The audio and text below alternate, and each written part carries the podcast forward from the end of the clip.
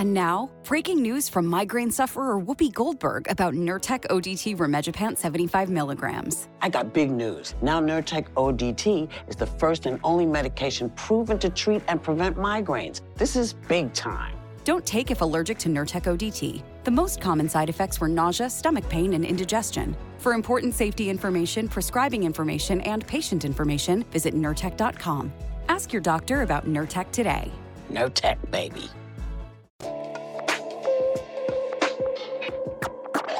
Francis Floyd.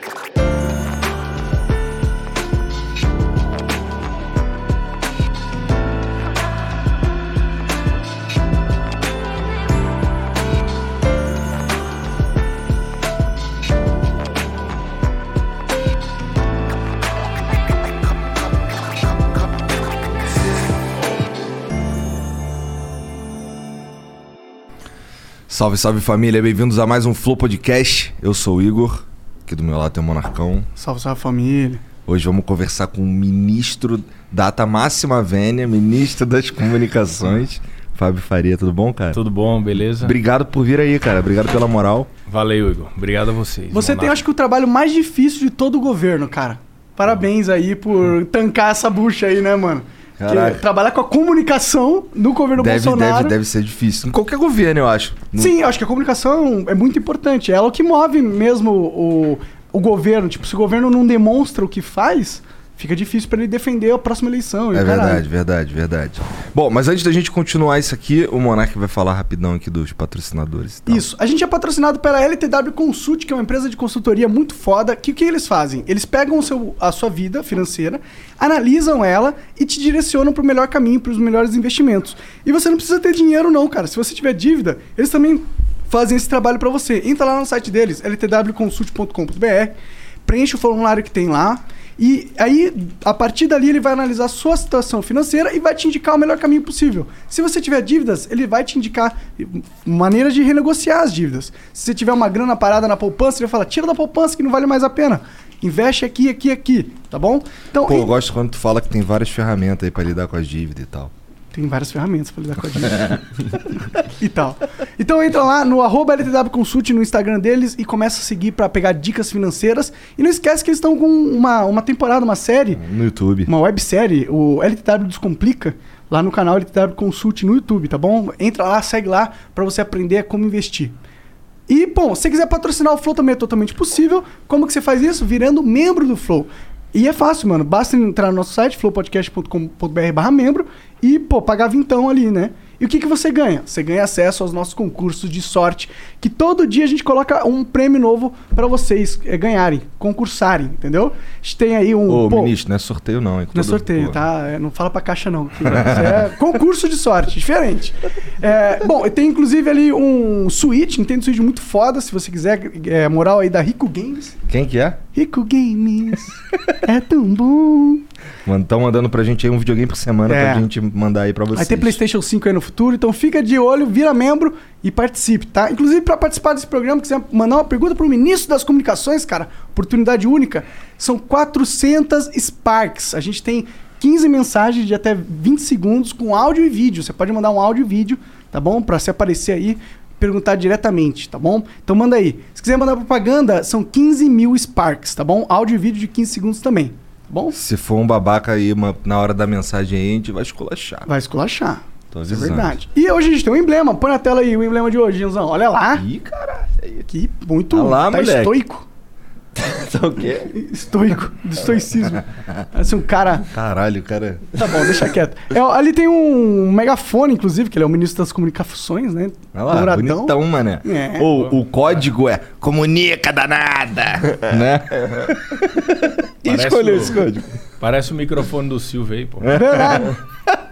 É, Bom, então vai lá. Você tem 24 horas pra resgatar esse emblema, depois nunca mais. Só lá no nosso site. Você não precisa ser membro, tá? Basta ter uma conta no site que é de graça. é. Vai entra lá. lá, e, e pronto, resgata. E aí, cara, como que você meteu nessa furada aí de ser ministro das comunicações, mano? Então, cara, toda semana eu tava com o presidente almoçando lá. Ele tem um almoço que é a turma da, da ralé, né? Ele gosta de almoçar com o pessoal dele, que trabalha com ele mesmo, de casa. E toda semana eu ia lá almoçar, bater papo, trocar ideia. falava com ele por WhatsApp, quando tinha alguma coisa, fazia minhas avaliações. Isso ele já presidente e tal, tá já falando. presidente. Aí começou a surgir alguns convites para umas áreas que não tinha nada a ver comigo.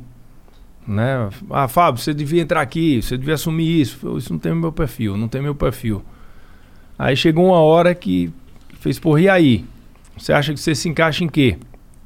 Para ajudar aqui, o que é que você acha? Eu fiz, ó, oh, presidente, eu acho que o governo tá, pô, tá tem a comunicação, a SECOM tá dentro da Segov, que cuida do governo. A EBC tá lá no outro canto. Pô, a internet fala de um jeito, eu acho que deveria fazer uma verticalizada, colocar tudo dentro de, uma, de um lugar só para ver se a gente ajusta um pouco a comunicação. Porque o, o, problema hoje é a comunicação. Hoje existe. É uma guerra de versões, né? Cada um tem a sua. É verdade. E vai virando verdade, se você não rebater, vai, vai ganhando corpo. E a gente decidiu criar isso. Só que está cada vez mais complicado, né? Porque o Brasil hoje dividido, rachado muito ódio de um lado e do outro, assim, pô, as pessoas estão no meio de uma pandemia em casa, não tem, não tem jogo de futebol acontecendo, não tem nada, então é só pancadaria. Política virou Flamengo e, e Vasco, Palmeiras e Corinthians. E Corinthians, virou a, aquela pancadaria inteira. E a gente está no meio. Realmente é um desafio muito grande. O presidente é, é o cara que mais se comunica da história, né? Ele fala o tempo todo. Ele faz Sim. a live dele lá, né? É live, semanal. Todo dia fala no cercadinho, conversa. O pessoal fala que ele não gosta de, de imprensa, mas é o cara que mais falou com a imprensa na história do presidente. Então, assim, é, é uma tarefa difícil, porque ele derrotou o sistema todo. Ele ganhou em 2018 sozinho. Ele foi para um partido com sete segundos. Os partidos todos não deram legenda a ele. Fez, vamos isolar esse cara aqui, é, ele foi ali, ficou sem tempo nenhum. Todo mundo achou que o Alckmin ali, quando ele montou ali os oito minutos de TV, ia ser, o, ia ser eleito. Ele começou sozinho, sozinho e com a internet. A se internet. elegeu sozinho. Todo mundo achou dentro do cenário político de, da galera, assim. Né? A classe política. Entendi, Mas entendi. na internet a gente meio que sentia... Sabia que ele não tinha muita chance. Não, assim. não, na internet... Ah, tá. Não falando não, do Bolsonaro. Não, ah, não. É. É, a gente sentia que o Bolsonaro era muito forte Isso. lá atrás. É, a internet sentia a força dele, é. porque ele estava muito presente. Ele era muito discutido. Ele é muito discutido é. até hoje, né? Em 2016, eu lembro que já tinha o um movimento lá.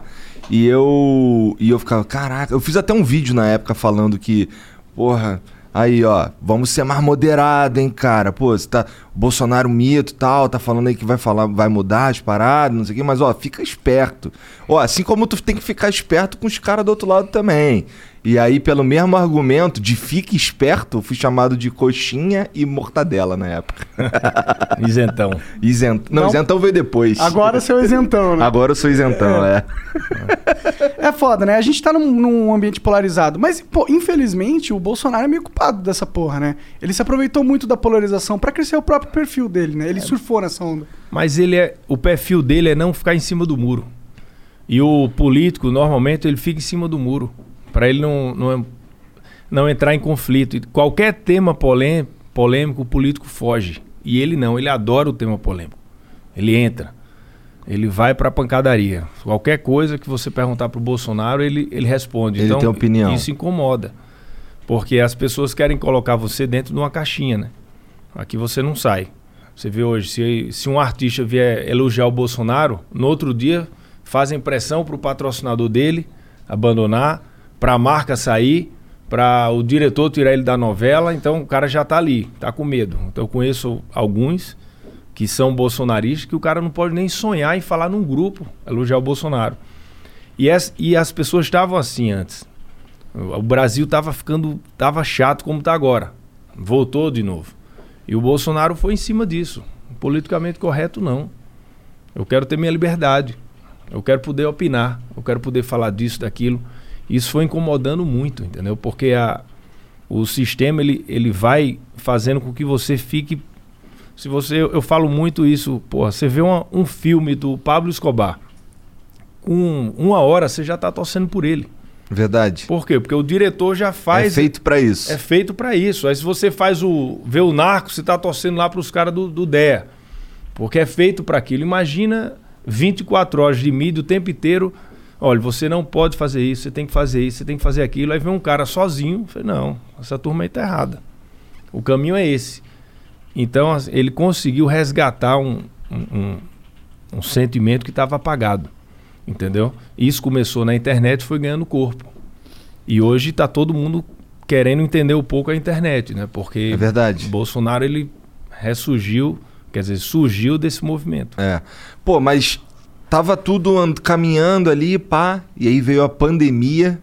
E essa eu acho que foi a principal porrada que, que o governo dele tomou, mas disparado mesmo, de longe, cara.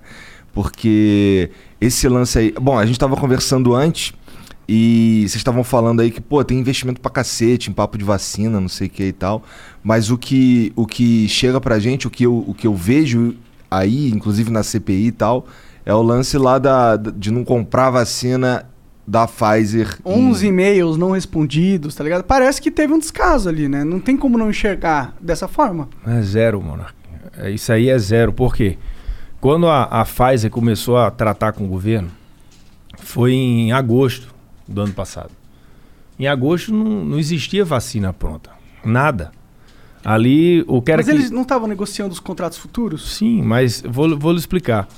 Ali o governo fez, em junho, ele assinou um, memorando com a AstraZeneca e para 100 milhões de doses.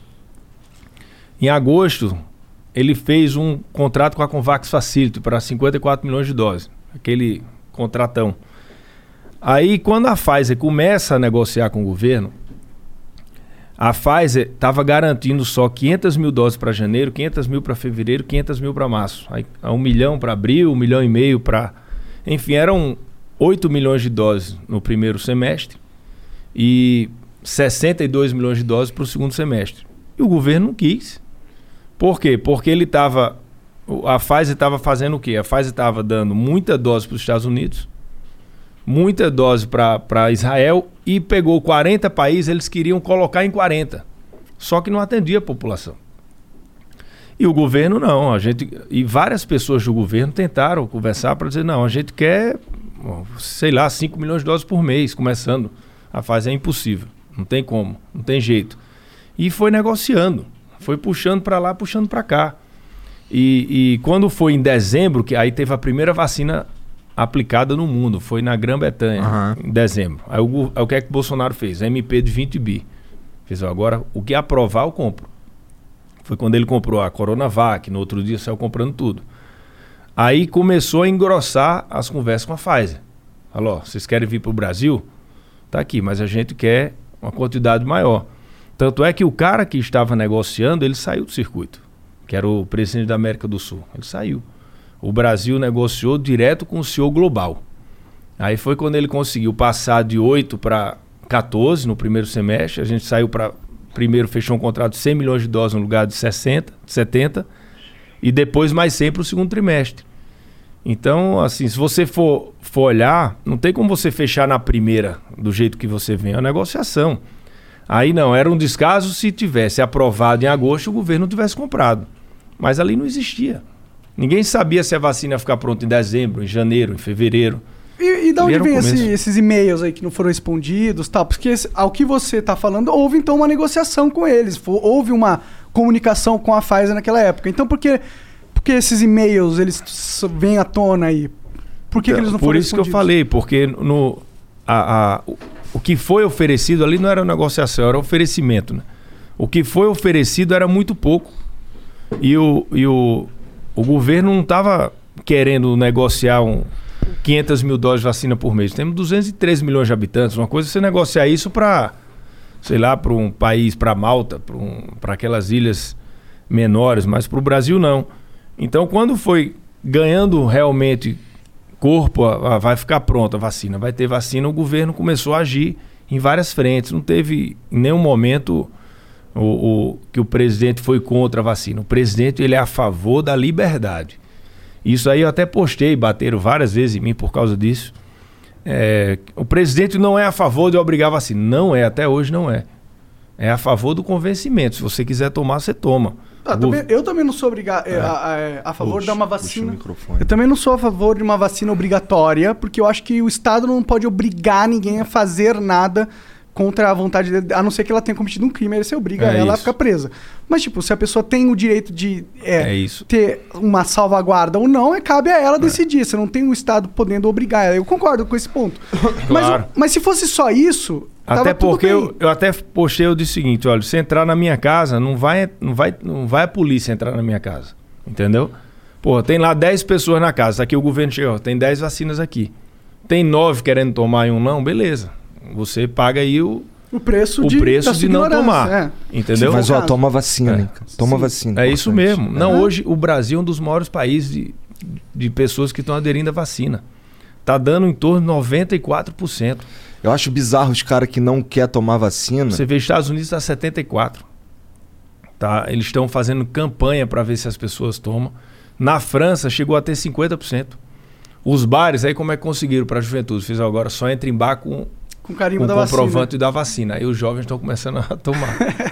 Mexeu na bebida, os caras, opa, vou tomar essa vacina aí, vai.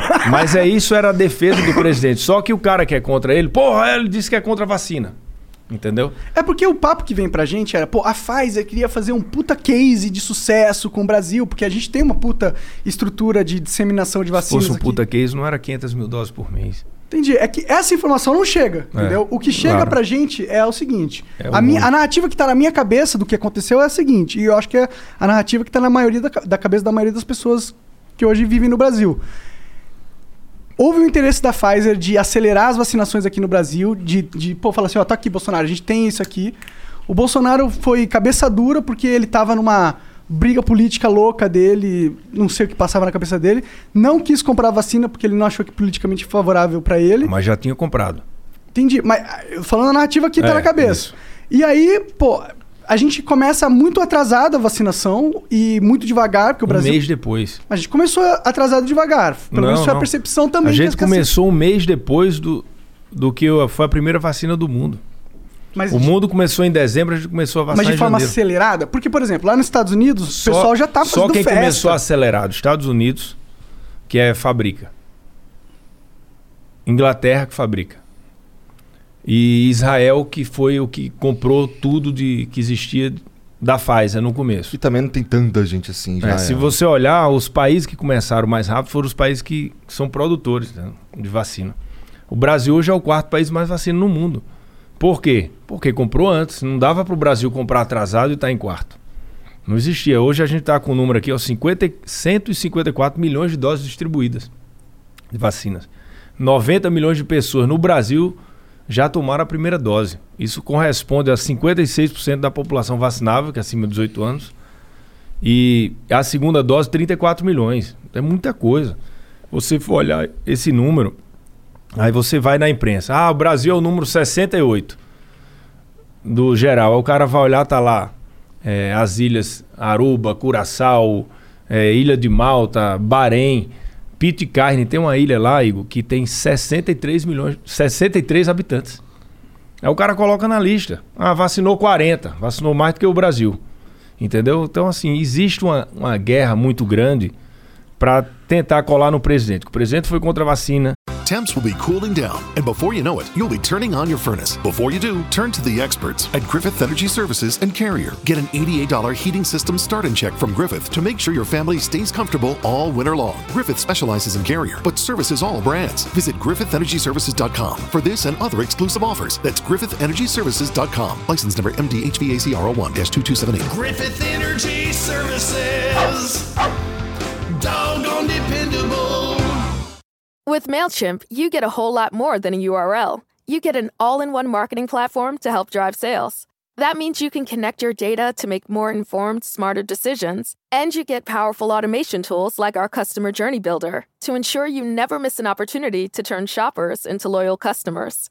So if you're ready to integrate your marketing and boost sales, get started today at MailChimp.com slash smart marketing. MailChimp, built for growing businesses. Que o, o, o presidente é, é, é, agiu mal em relação à pandemia, que agora estão querendo dizer que o presidente teve corrupção no governo. E isso você olha todos os jornais, todos os dias, você olha a imprensa, eles estão iguais, cara. Todos os dias colocando a mesma coisa para tentar ver se aquilo vira verdade. Isso aí é desde o. Do, é o Goebbels falava isso, né? Aham. Você conta, não sei se foi ele, mas eu acho que foi. Acho que foi Você ele. conta uma história, uma, ver- uma mentira várias vezes, ela acaba tornando verdade. Isso tá, tá virando. Não, eu concordo pra caralho com você que a mídia, ela odeia o Bolsonaro. Principalmente os grandes monopólios, os grandes grupos corporativos de mídia odeiam o Bolsonaro. Eles não querem o Bolsonaro lá. Até porque o Bolsonaro foi responsável por diminuir muito da renda deles, que era financiada pelo governo, né? Isso. Então você tem um inimigo comercial ali muito forte, não é nenhuma questão ideológica. é, eles querem só porque se você colocar o Lula lá, ele vai voltar a mamata. Eu não sei se o Lula vai voltar a mamata porque ele tá puto também com a mídia. Mas algum outro político vai voltar a mamata porque ele não tem essa questão forte que nem o Bolsonaro tem. Eu entendo. Isso é verdade. A, a mídia o realmente. Lula queria regular a mídia, né? Sim, verdade. Você viu o Zé Disseu falando em 2015 que o erro do PT, não sei se foi 15, mas tem um vídeo dele falando que o erro do PT foi não ter regulado a mídia.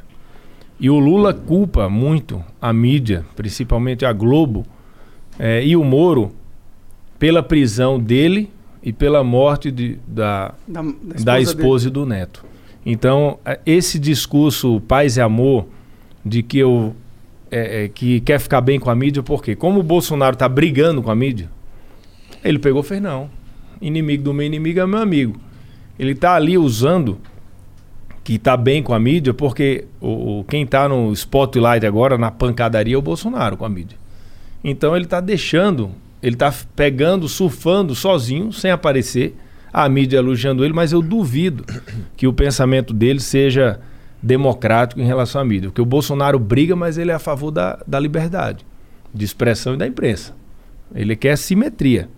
Mas eu, eu duvido que o PT faça isso, depois do que eles já passaram. Então, mas só terminando o ponto. Então, eu te te dou isso, eu acho que realmente existe um, um, um bias da mídia ali contra o Bolsonaro, com certeza. Tirando isso, o Bolsonaro também não ajuda, porra. O cara fala merda atrás de merda, dia após dia, e aí não tem como ele não, não ser cobrado. E não é só a mídia também, tá ligado? Chegou no momento onde o Bolsonaro, ele ele parece que ele não entende um pouco da liturgia do cargo, tá ligado? Não, não entende o quão importante é a função, quão importante ele é. Ele é muito importante agora. Ele é o cara mais importante do Brasil, politicamente falando, tá ligado? Então, o cara, ele tem uma responsabilidade muito grande e às vezes não, não parece que ele age de, a- de acordo, entendeu? E aí a gente fala, pô, a mídia quer fuder o cara. Quer mesmo, concordo com você. Mas parece que ele também quer se fuder também, tá ligado? Aí fica difícil. Mas Pô, você, você falou da- aqui liturgia do cargo. Isso é, isso é. Cara, o, o Bolsonaro é a mesma pessoa. E ele vai ser a mesma pessoa. O, o pessoal achou que quando Bolsonaro se elegesse ia pegar um marqueteiro, ia fazer aquelas pesquisas qualitativas, porque presidente da República ele não sai de casa antes de uma quali. Se for olhar o histórico, cara, pô, vou aqui pro Flow. O que é que eu tenho que falar? Os caras, tá aqui, o Flow faz isso, vocês têm que falar isso, aquela pessoa é assim, o outro é assim. Ah, isso que Moné- tu veio fazer aqui, Cara, né? não, nada. Então, o, o- o Bolsonaro, ele fala o que ele sente. E isso incomoda. E tem muita gente incomodada com o que ele fala. Mas assim, porra, você prefere um presidente lá todo bonitão lá, falando é, correto de acordo com o marqueteiro e, pô, aí de- de- depois negociando é, decreto, depois negociando esquema. Isso não vê com o Bolsonaro. Eu duvido que você vê lá uma vírgula. Sabe, ele fala muito isso. Quanto é que custa uma mudança de uma vírgula lá num, num decreto presidencial? Entendeu? Uma nomeação, um negócio. Então, isso não tem. Aí você vê Petrobras como era, como é hoje. A Caixa Econômica deu mais lucro ano passado que os últimos 15 anos do, do PT. Aí você olha a, a Itaipu Binacional. Olha para a Petrobras. Mudou. Petrobras, cada diretoria era de um partido. E cada diretoria financiava 60 deputados e senadores. Isso mudou. Aí Agora o- tá no fundo eleitoral essa grana. É, mas o, o- não é essa grana, né? Era muito. você Era vê, mais, era um mais do que seis- escândalo seis bilhões de- gigante, de reais. entendeu? Então a gente tem que ver isso aí. O, o, o- o- assim, a gente tem. Se você quiser ver o lado ruim, você vê. Mas, pô, o governo, ele funciona. Pega o Banco Central, foi eleito o melhor Banco Central em 2020. Aí pega o PIB do Brasil. O ano passado caiu China, Estados Unidos e Brasil. O Brasil caiu menos que a Alemanha, menos que a Europa inteira. Nenhum país da Europa caiu é, menos que o Brasil. Esse ano vamos crescer mais, mesma coisa. Acho que atrás só da China e Estados Unidos.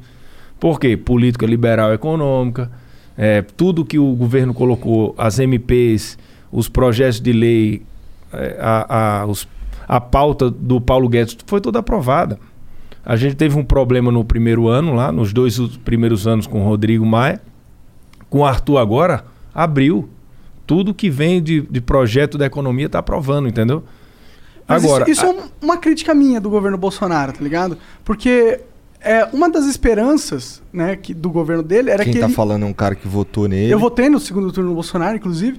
Uma das esperanças era que ele ia fazer as reformas estruturais que o Brasil precisa, porque o Brasil não anda sem as reformas estruturais. O que vai mudar o Brasil de verdade é a reforma política, a reforma administrativa, a reforma tributária. Essas coisas são realmente as peças-chaves da mudança de governo. E essas coisas não andaram tanto, tá ligado? A gente tem ali a Previdência que andou, não andou da andou forma... bem, não andou bem. Mas não andou, tipo, não tem aquele negócio do uh, fundo de capitalização, não tem... Só não entrou capitalização. É, que é individual, que, era muito importante, né? É, mas, se- mas saiu um bi, é um tri, né? Ou seja, a gente O tirou a bomba, a bomba queria 500, atômica é. do orçamento. A gente tirou, ok. Foi muito acima do, da expectativa, muito. Mas o Brasil precisava de mais do que isso, entendeu? A gente não É, precisava mas só tancar, do gás, a sangria, Banco tá Central ligado? Independente, aí teve o a MP da Liberdade Econômica. Se você for olhar, a administrativa está andando, agora a tributária está andando. A pauta econômica, se você for olhar para fora, os- você conversa com o mercado financeiro, o cara fala, pô, o Brasil aprovou tudo, o que é que está acontecendo? Toda a pauta foi aprovada, porque o dólar ainda está 5 e tanto. Era para estar 4,50. É o ambiente político. Entendeu? É a tensão. Isso que a gente tem que tirar da frente, essa tensão. Só que essa tensão é importante para a oposição. Porque se, se, se tiram a atenção, se tiram o, a- a- o ruído, aí vamos falar do governo. Aí tem muita coisa para mostrar. Então os caras focam no ruído. Então ó, o Bolsonaro vai vir hoje, ele vai visitar aqui um, uma obra lá em Pernambuco. Procura ver aí o que é que a gente consegue puxar. Ó, puxou, tirou foto sem máscara. Então, Bolsonaro vai sem máscara, provoca aglomeração. E ele não é um cara para ter aquele cuidado de não dar o que falar para a imprensa. Ele dá o que falar para a imprensa. Aí quando bate na máscara, aí ele fica com raiva.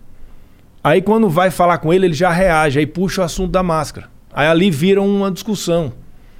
E a obra fica para trás. E a gente não consegue divulgar. Eu lembro quando a gente foi, foi lá com, a, com o Tarcísio inaugurar uma ferrovia em Goiás. Aí ele fez um discurso duro lá, o que apareceu o discurso? Não apareceu nada da obra. Então, é, e ele é assim, ele não vai mudar. Ele é o jeito dele. Ele, pô, se o cara quiser usar, usa, se não quiser, não usa, entendeu? Então, é, é, eu acho que isso na campanha vai ser importante, porque lá na campanha o povo vai ver o que foi feito e o que não foi feito. E ali ele vai ter o tempo de TV na Globo, na SBT, no- na Rede TV, na, na- em todos os locais. Por quê? Porque é o tempo de TV normal. Eu acho que até lá vai ser pancadaria mesmo, não, tá, não tem jeito. A, a campanha já, já entrou, colocaram o Lula de volta. O Lula estava inelegível, fora de cogitação de ser candidato, quase sendo votado lá no, os processos dele de segunda instância, zeraram o processo, colocaram o Lula no jogo. Por quê? Porque era um candidato, o único candidato que poderia fazer frente ao presidente. Isso revolta o presidente também. Ele não consegue governar. Existe uma dificuldade dele governar. Você for olhar, pô, o, Bolsonaro não tem um dia de paz. Ele reage, reage, mas veja como é- também o que fazem com ele, entendeu? É uma pancadaria muito grande, Igor. É, é todos os dias. Porque hoje já, já existe uma mania das pessoas de falar mal do patrão. né? De falar mal do governo, de falar mal do prefeito, de falar mal do presidente. E, e assim, hoje virou, banalizou isso. Você olha o grupo de WhatsApp, pô, o cara não fala mais que minha irmã. Outro, pô, meu tio é um escroto. Não fala Pô, mais mas, que o, você- mas o Bolsonaro não fala mal de mim, pô. Eu que sou o patrão dele, pô. Não, você é, o, você é o patrão dele e ele, porra, fala. Ele tá ali, ele tá falou ali com você. bagulho ali, falou, inclu, Pois é, falou no- com a gente, É, é. a gente O conversou com FaceTime Bolsonaro, agora aí vai vir pra cá. É, Imagina que louco. É. Ele é quem mais valoriza Prepara, cara, os Bolsonaro. canais de internet. Valoriza demais. Os e-gamers. Ele mandou lá o, o, o Monark. Tu, tu falou, né? O Monark tweetou uma parada lá sobre legalização da erva. Ele não sei falou não. Aí ele falou não e uma mãozinha. Eu gosto da mãozinha. Eu acho engraçado. A mãozinha eu até inco- incorporei pros meus tweets de vez em quando, quando eu quero dar um, um tom engraçado. Ele, ele é real. Tinha até saiu, hoje saiu até uma notícia no UOL positiva do governo, não foi? Que Foi, tinha capa. enxugado. Põe aí na tela, vamos ver. Isso é raro, né? Os caras, a mídia falando bem do governo é raro, né? Pois Vamos, é. vamos dar uma. Vamos Que- ver o que, que, que aconteceu, falando Fábio, para os caras falar bem da, do governo, que geralmente. É aquilo que tu tava falando, sempre tem. Ah, não sei o que, não sei o que, Mas- mas. sei lá, escândalo de não sei apesar, o quê. apesar disso, É, é. É, deve ser pra você, deve ser sim, uma surpresa ver uma boa notícia na mídia, né? olha, Máquina Federal tem enxugamento inédito de servidor. Na folha ainda. Caralho. na capa. Na capa ainda, hein? L- Vamos ver o que. A máquina pública federal, quanto que enxugou ali? Série histórica, na média dos três anos, apenas 11 mil novos. Ah, então eles contrataram poucas pessoas. Por isso que enxugou. Interessante. Entendi. Quanto menos, melhor, né? Claro, é, isso é uma coisa legal, pô. Legal. Desce ali, caraca, te- como é que é? Ah, participam hoje dessa engrenagem. No auge, em 2007, Eram eles eram 333 333 mil. Caralho. É, Entendi. diminuiu Então, 100 mil 100 caras mil aí. caras, é. Isso é uma economia legal, tá certo. Aí, ó. 120. Mas assim, é, isso aí, na tua, na tua opinião, Fábio, é uma. Não tô dizendo que. é- Não, não tô tentando esculachar o bagulho, não. Mas é, isso daí, quanto será que isso significa que não vai pra, pra mão. Quer dizer, que mantém no- nos cofres? Essa economia é de quanto na realidade? Pô, 100 Não mil tem. servidores, 20 mil por mês mais ou menos. Dá quanto? Tem uns 200 milhões? É, não tem que pegar o É, número aí. é. Mas, mas isso, você 200 olha, a- milhões. abaixo de cada um tem uma, uma cadeia toda de é funcionários. verdade. Só, só, De só custo, de, muita do- coisa da também. máquina ficar mais eficiente. Porque É. eu acho que a- o problema do Brasil não é a questão de dinheiro. Não é que a gente não tem dinheiro. Mas era. não, E agora tá melhorando. O Brasil tava em situação mas a gente difícil. tinha dinheiro, só que o dinheiro ele tava mal alocado, tava preso, tava é, garantido em coisas que não funcionam. A gente tem um monte de estruturas governamentais ali que são patéticas, que não funcionam, que, que dão prejuízo e É. que atrapalham a vida do cidadão. A gente tem todo o esquema dos cartórios, que, que são. É, aquilo é uma bizarrice. Tem cartório que só existe porque um dia em 1800 e não sei o que, o cara falou que era um cartório e pronto, e ficou. Não tem realmente uma. Pertence às famílias hoje, né? É. Algumas famílias. Então, como, quando que essas coisas. Essas coisas que tem que mudar, tá ligado? Você vê, a Eletrobras foi vendida. O Correio está indo. A EBC está indo para programa desestatização, vai ver o que pode ser feito. Se você for olhar, o governo está enxugando. E no grosso, as grandes, entendeu? Tanto é que falam disso. Se o governo fizer todas as privatizações que está falando, vai ter partido, não vai mais nem querer ser presidente, né? Não vai ter o que fazer lá. Porque os caras gostavam de, de assumir a máquina pública. Você pegou os Correios, só para citar exemplo, colocou lá o general Floriano. Correio estava dando um bi de prejuízo. Deu um bi e meio de lucro. É suficiente? Não. Porque os Correios têm que investir 2 bi e 900 por ano para tentar ser competitivo. Porque hoje, nos Correios, você tem hoje a parte de encomendas e a parte de serviço postal, carta que você entrega, né? A o- os Correios estão perdendo em torno de 20% ao ano em encomendas para Amazon, para Magazine Luiza, para então precisa mudar a máquina ali para ficar competitivo. O que é que vai acontecer daqui a pouco? Os Correios vai zerar, não vai ter mais recurso em encomenda e vai ter que bancar para entregar a carta. Aí o governo o que é que fez? Vamos privatizar. O governo privatizando, a gente vai melhorar a eficiência, vai ter mais dinheiro e a gente continua entregando carta, porque o cara vai pegar o filé e vai pegar o osso, o comprador. E as pessoas não entendem. Antigamente não, o governo, os Correios é do Brasil, tem que ficar, não é isso, gente. Os Correios não vai conseguir competir com, com essas empresas que estão chegando. Uma empresa que entrega hoje mercadoria, sei lá, em 24 horas, 48 ou 12. É. Eficiência, você tem que fazer o, o- o negócio andar. Você vê DHL, por exemplo, pegou lá, que era da Alemanha, hoje virou empresa mundial. Os Correios têm como virar a maior empresa da América Latina aqui de serviços postais. Quem conseguiu fazer isso? Bolsonaro. Nunca iriam fazer isso, porque ah, são 100 mil funcionários, vamos brigar. Sempre existia aquele negócio para não vamos pegar eh, briga com o servidor. E era assim os governos. E o cara que faz isso, ele mexe muito em, em formigueiro, entendeu? E o presidente vai lá. Ele vai, vai mexendo e vai tocando fogo. Então, assim, a revolta vai aumentando.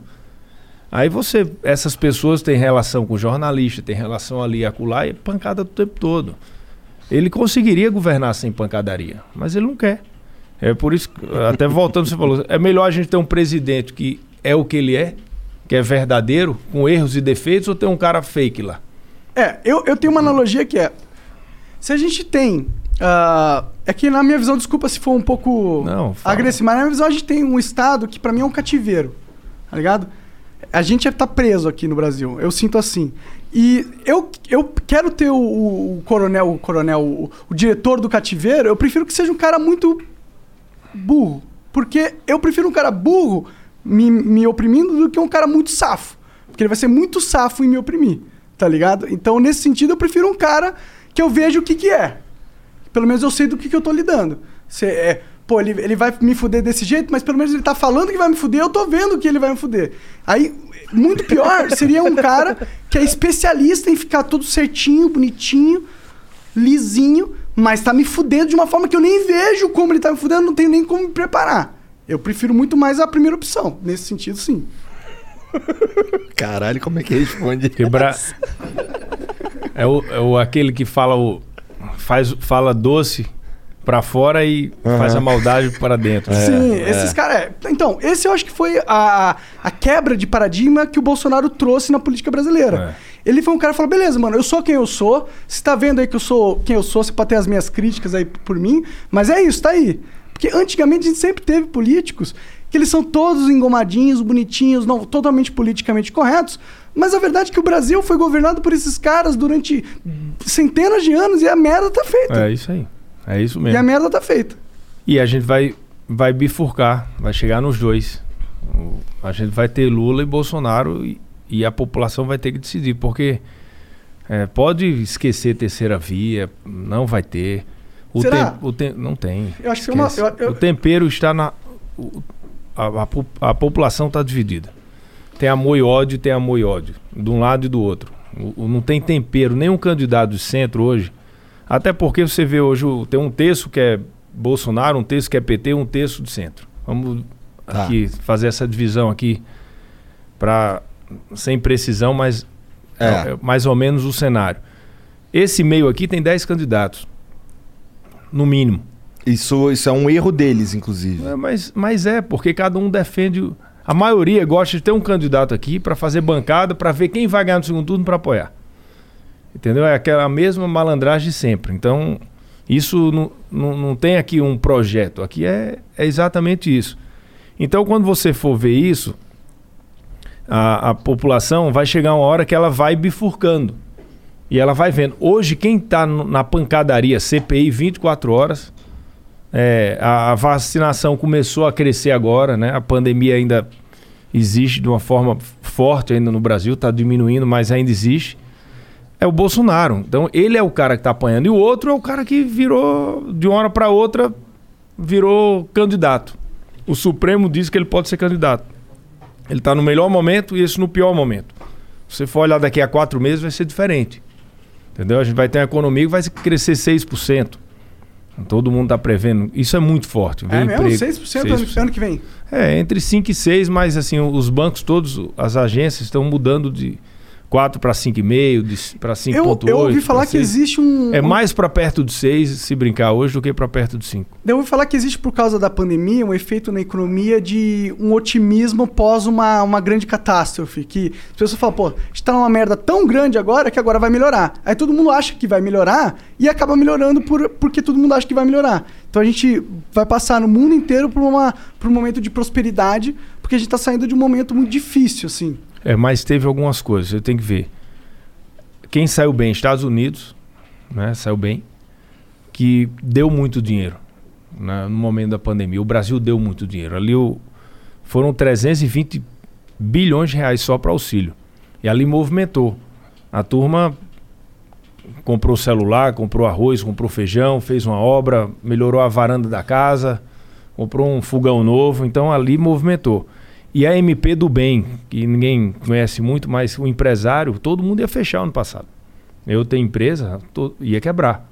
Se não fosse aquela MP para você ficar ali quatro meses tentando sobreviver, tá aqui, ó. Se você não demitir ninguém, o governo vai dar uma ajuda aqui, né? Financiamento, dar crédito. Isso foi muito importante, porque senão ia ser o- a quantidade de, de empresas quebrando, desemprego teria explodido. Então o Brasil agiu bem na pandemia em relação à economia muito bem, entendeu?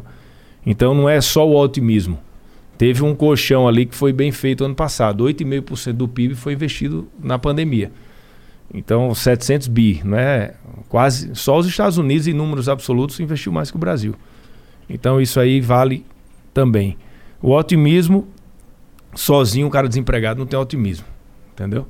Sim, claro, tem que ter E algum... assim, a gente tem o desemprego, a gente vai ter a fome e a miséria o ano que vem também. Porque a- o, o trabalhador, o informal, que o presidente sempre fala para os informais, que é a turma hoje que está ganhando mil reais no emprego, 800 reais as- lavando, lavando o chão, ou lavando o prato, ou, enfim, motoboy trabalhando. Mas era o cara que ganhava 2, 3 mil vendendo cachorro, de quente, cachorro quente na praia, vendendo uma cervejinha lá no, no estádio do O Corinthians. Um empreendedor entendeu? autônomo, que é a maioria aí dos, E dos essa- brasileiros trabalhando. É, autônomo. essa turma aí tá parada. Sim. Porque o. Não tá lo- tendo evento, muito- blá, blá, blá. Não tá tendo evento, não tá tendo nada. Agora a rua parece que deu uma aquecida, então Deu. pelo menos esse. Porque a rua é um grande veículo, é um grande mercado, né, para essas pessoas, né? É. Vender água, bala, tem muita gente que tira uma grana com isso, vendendo água. É, Eu tava vendo um vídeo no YouTube de um cara ensinando você a. Pô, cara, você não precisa trabalhar de CLT. Pega, compra os mentos e vai na, na rua vender, que em 15 dias você faz 3 mil reais. Ligado? O cara Ah, na isso rua. aí eu acho um pouco viagem, cara. Em- Nada. em tem em um mês tem uns caras 3 que vendem espetinho que ganham mais do que loja em shopping. Não, tá, tem uns mas pontos ali. Tem que ser bom, mano. tem três pau bom. em 15 dias? Não, em, em um mês, desculpa. Ah, tá. Bom, aí daí fica mais crível, tá? Sim, sim. Porra, mas Isso assim, pagando o investimento dele. falando em... Já que a gente tá nesse assunto da pandemia, pá... Pô, tu, tu acha que não tinha como, então, a gente ter menos mortos do que a gente Não. tem hoje? Não tem jeito, porque se você for. O, Bras... o Brasil é muito grande. E Sem assim, dúvida. Você vai lá na Amazônia, é um Brasil. Você vai no Rio Grande do Sul, é outro totalmente diferente. E aí você vê o que é que Bolsonaro poderia ter feito de, de diferente. Quem decreta lockdown? É o governador, né? Governador e prefeito. Desde o começo. Então, Isso parece que o STF que deixou Decidiu, eles o. STF decidiu. Então, assim, a coisa mais fake do mundo é você falar: Bolsonaro morreu mais gente no Brasil porque ele é a favor de deixar tudo aberto. Como? Ele- Qual o poder que ele teve? Uma coisa é ele defender a liberdade. Ele defendia que a pessoa que quisesse sair de casa, ele, ele sempre falou isso. Eu quero fazer um, um- um decreto que quem precisar sair de casa para comprar o arroz e o feijão pode sair. É o direito de vir. Nenhum foi para frente. É que também isso não foi discutido, né? Não, foi. ninguém foi Ele proibido fez. de sair pra comprar arroz e feijão. Não, foi proibido. Tem, tem, tava tendo toque de recolher em algumas cidades. Sim, São Paulo ser- teve, Brasília teve. Então, o que é que eu estou falando? Qual foi o local que abriu por causa do Bolsonaro? Nenhum. Zero. Entendeu? A pancadaria. a- Aí você. Ah, e a Pfizer? A Pfizer ia ser 70 milhões, são 200 que nós temos. Entendeu? Então, existiu. E o medo dele, é- ele estava certo. Hoje tem, se você for ver, a, a economia tá. A economia mata. Se o, se o Brasil quebra, as pessoas morriam de fome. E existe hoje um, um- um- no país uma tranquilidade em relação à economia, tanto é que ninguém fala. né? Você vê a capa da Folha e tudo elogiando, mas o, o- a pancadaria é todo em cima do, da pandemia, porque isso aí é o que está desgastando o presidente. Existe uma combinação. E, e aí vai virando excesso de informação o tempo inteiro e as pessoas vão acreditando que teve alguma coisa errada na Pfizer, que tem alguma coisa errada na Covaxin, que tem alguma coisa errada na compra de vacinas, entendeu? E não tem. Então, assim. É que é difícil acreditar que não tem nada de errado. Até se ele fosse o cara é, Não, não bem existe. intencionado e o caralho, ele é humano, ele pode errar, tá É, ligado? mas não existe corrupção no governo. É zero. Tá, eu duvido que não exista corrupção Não, no calma. governo. Eu, eu- É o, que eu- o que é que eu tô não falando? existe go- corrupção Se- que não o existe. presidente está É, sabendo. nem com o presidente, nem com o ministro. Agora, ah, teve um funcionário lá, um cara que, pô, foi no conversar com um cara de vacina no shopping, pô, foi demitido. A polícia vai investigar o cara. Se ele roubou, vai preso. Entendeu? Aí são tá, quantos funcionários aí? É, tem quanto? 208 mil É. funcionários. Você não tem como saber da sua empresa com, com 10 ou com 12, ver se tem alguma coisa errada. Até Jesus foi traído com 12. Entendeu? Então, assim, óbvio que pode ser que tenha algum tipo de corrupção acontecendo no terceiro, segundo, quarto escalão. Mas a nível de ministro, cara, todo dia ele fala com a gente. Pessoal, o legado que a gente tem é esse. Vamos deixar esse, esse legado para o Brasil. Tentem pesquisar aí no governo, na- no ministério de vocês, se tem alguma coisa errada. Cara, ele manda direto. Olha, eu soube que esse cara fez um rolo lá atrás, demita. Então, o governo existe uma, uma vontade muito grande do governo de evitar que tenha qualquer tipo de corrupção, entendeu? Então, existe uma caça mesmo. Eu digo, tem um- temos dois vírus no Brasil: Covid e o vírus da corrupção não temos mais. A gente tem um vírus porque o Bolsonaro matou. Agora, como você disse, mano, não dá para se tomar conta de 300 mil pessoas. Você não tem como indicar isso, nem tem como garantir, mas que É, existe. todo governo vai ter corrupção. Corrupção pega, faz parte da alma pega uma empresa, qualquer empresa, de publicidade, que vende remédio, que vende educação, alguma coisa de educação, de como era antes e como é hoje. O cara que vai para Brasília, um empresário, pergunta como era antes. Nada andava em nenhum ministério que se não tivesse negociação de propina. Hoje não, hoje anda tudo. Eu estou falando que eu fico aqui conversando com a turma final de semana todo. Eu passo alguns no Natal, passo alguns em São Paulo. E eu converso, o pessoal diz, Fábio, é outra coisa, é outra Brasília. Dá gosto lá hoje. Antigamente isso aí era. era é, você, pô, o cara era chantageado praticamente para poder fazer um negócio. Então hoje não. Pô, fala pro presidente, pô, fica mais tranquilo aí, porque a gente não pode perder isso. E tem muita gente com medo da volta de como era antes. Só que a, a- falam tanto do Bolsonaro hoje, mal dele, que tem gente ajudando para voltar o que era antes, entendeu? Falei, porra, vamos focar só no defeito do Bolsonaro que a gente coloca essa roubalheira de volta. E isso a gente tem que combater. Não dá para ninguém vai ser perfeito. Eu não sou perfeito, eu tenho vários erros, pô, todo mundo tem. Agora vamos ver o que é o, o governo mesmo funciona, não o que é o presidente fala A, B ou C. Entendeu? Mas esse lance que tu falou da. não, não tem corrupção em, em vacina e tal, cacete. Cara, é. E aquele lance lá do. Qual, qual que é, qual que é então, a, a tua visão daquele lance dos caras querendo um dólar por vacina e os outros caras lá querendo comprar a vacina com a mil por cento mais caro? Não, ali lá. foi um erro de digitação, cara, pô. Com até um carro. É 20 mil. Você vai comprar um carro com mil por cento acima? Pois é, tem Não que ser existe. meio. É, Nossa, aí é, roubar muito, É né? tão É bizarro. É. É. tão bizarro que foi um erro ali de digitação isso aí. Foi consertado. Agora, o, o que eu falei. Primeiro, o Bolsonaro nunca comprou vacina sem estar autorizado na Anvisa. Covaxin não estava autorizado, nem está até hoje.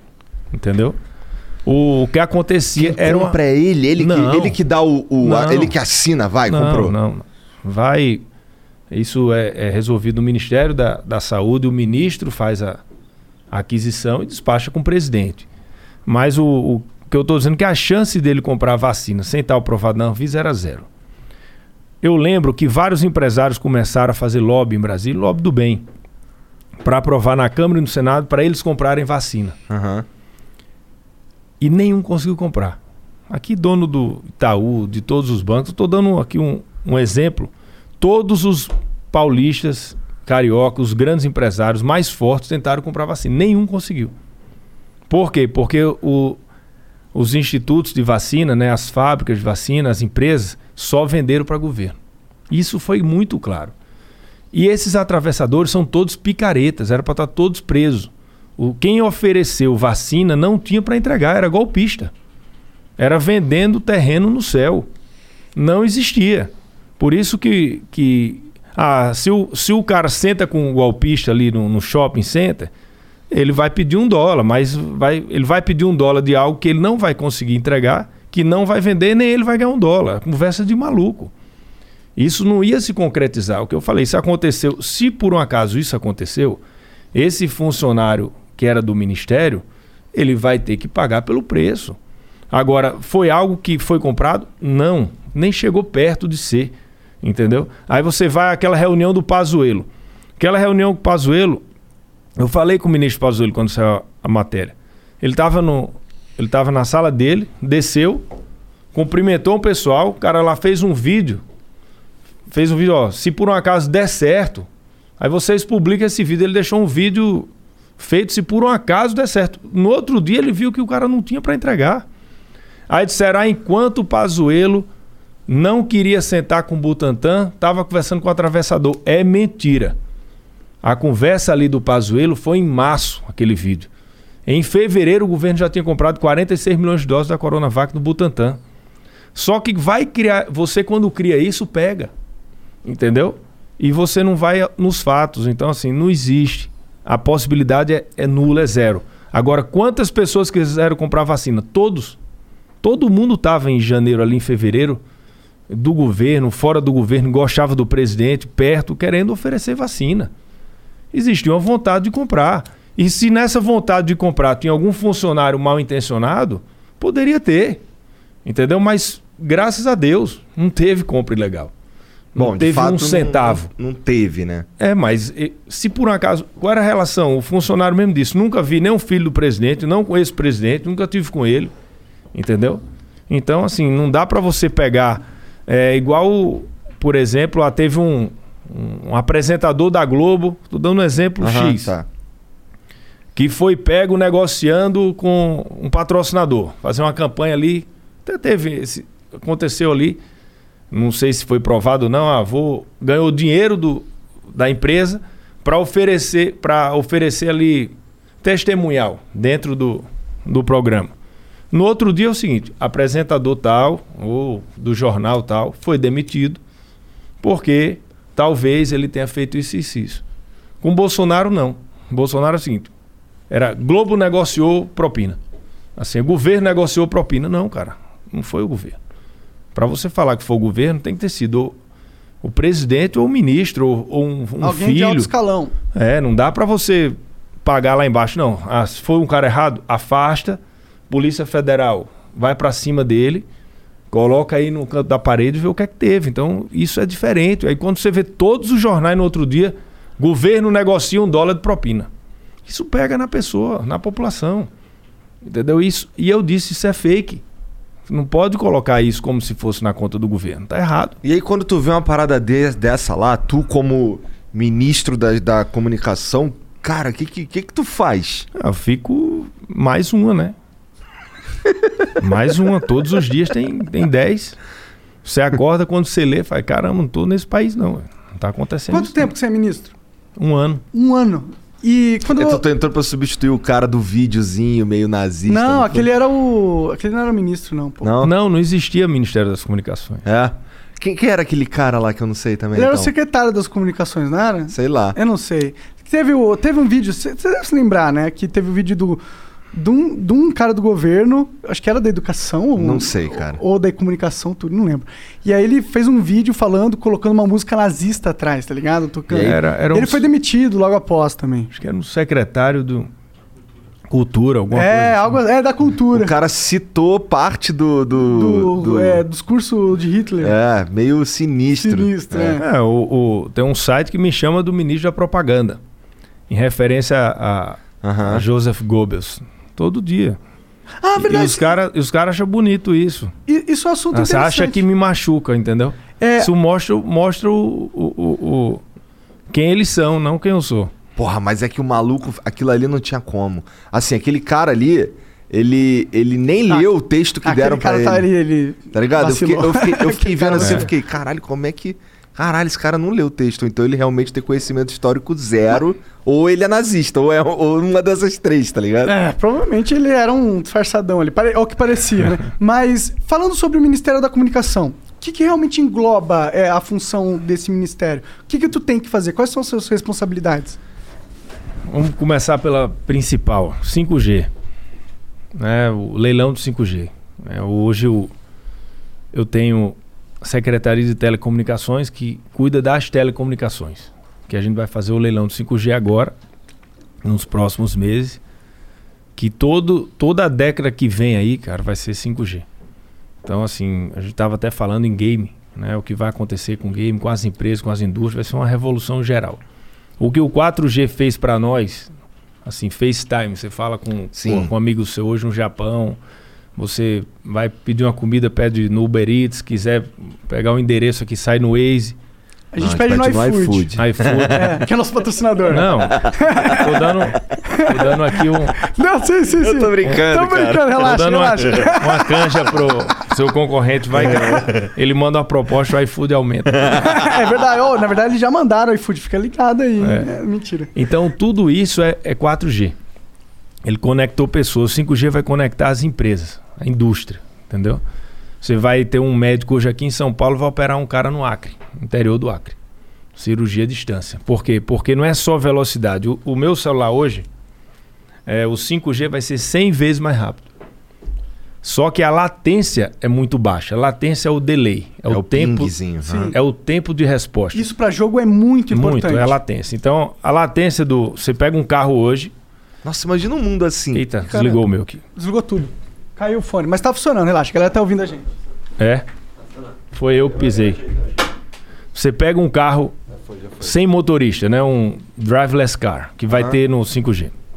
Você coloca ele no 4G, ele vai vai dirigir sozinho, vai ter uma pessoa que vai atravessar a rua.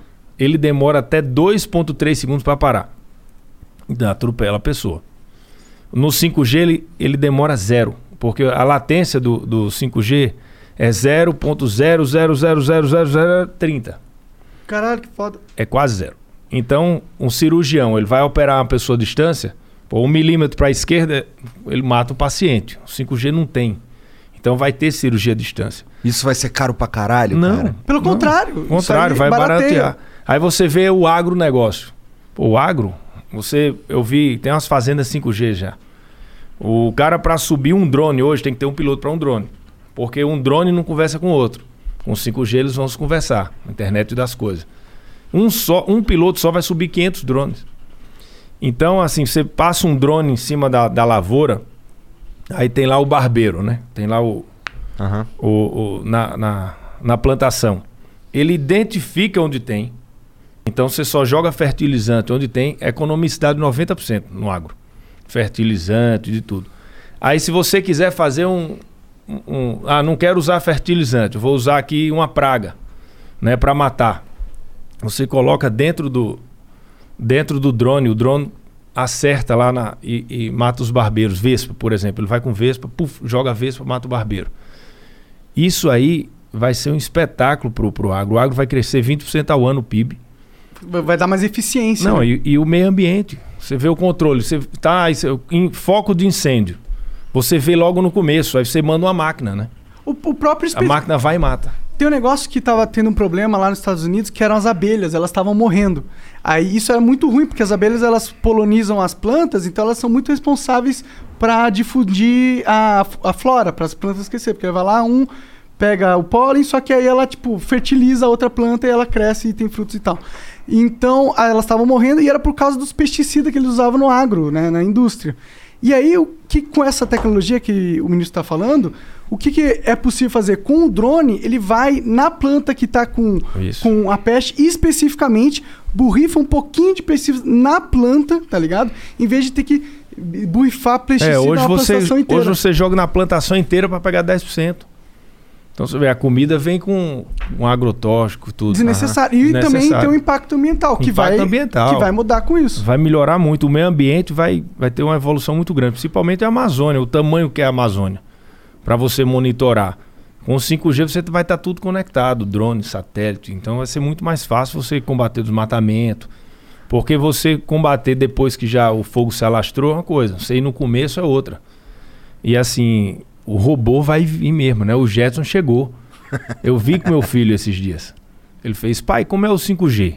Aí eu fiz, vamos ver um filme. Aí eu coloquei os Jetsons. Cara, impressionante. Os caras sabiam tudo que tá no Jetson. Tirando o carro voador, o resto. Não, mas já Até tem drone isso. voador. Não, mas um carro com eu sentadão dentro Não, do mas carro. logo. já tem drone, cara. Já tem drone. Tem drone táxi. Nah. É, já tem um Põe aí, Gilson, drone táxi, por favor. É, você vai pegar um drone táxi sem piloto. Sem. Você automático, vai, automático. tudo, você pede no aplicativo. Eu não sei se é drone táxi o mo- o nome, né? Drone 5G Vai. tem. É, pô, é da hora, tem. parece um drone Olha, mesmo. Se né? for esse daí, é irado. né? Irado. Já Ali tem. um cara ali, supostamente entrando, o cara da Índia ali embaixo, gente. É, olha Desce aí lá. um pouquinho. Não, isso vai acontecer. Dubai. Isso é da hora, mas vai acontecer Olha no lá, Brasil Dubai, muito depois de todos Dubai testa primeiro drone para serviço de táxi aéreo sem piloto. Aí sim. Nossa, quero Isso é muito. carro voador. Quero muito isso. É verdade, isso é carro voador. Ou, tá, aí vamos lá, implementar o 5G aqui no Brasil, pá. Aí Correios tá comigo. Tá, tá lá, né? O, o privatização. peraí. Ah, você já tá no, O- Não, tá no- calma aí, calma aí. Cara aceleradão. Mas assim, é... a minha dúvida é: pra eu conseguir usar o. Pra eu fazer uso da tecnologia 5G, eu vou desembolsar uma grana? Como é que funciona isso? Não. O 5G ele, ele continua é a sequência do 4G. As operadoras vão mudar de 5, 4G para 5, 5G, porque hoje o 5G que está no seu celular é fake. Você já viu em algum lugar o 5G? Já ouvi falar, 4,5, não Ali sei é o quê, 5 cara. é o 5G DSS, é como se fosse uma Ferrari numa pista de paralelepípedo cheio de lombada. Então não é o 5G, porque não tem a pista, né? Não tem o leilão vai oferecer exatamente isso. Que é uma As polêmica, vias. né, esse leilão aí. Tem a China querendo vir forte, É, mas quem entra países. são as teles, São as não teles? são as empresas. Ah, mas na China as empresas Não, são quem, é, quem- não, governo. mas quem vai bidar aqui vai ser a Claro, a Vivo e a TIM. Não entra empresa. A empresa, depois que a Tele ganhar, ela vai comprar os equipamentos. Entendi. Entendeu? Então quem entra no leilão não são as E empresas só de essas empresas grandonas vão poder entrar nesse leilão? Se um, um ricaço quiser Não, inovar tem, a- tem várias empresas regionais que entram, Aham. né?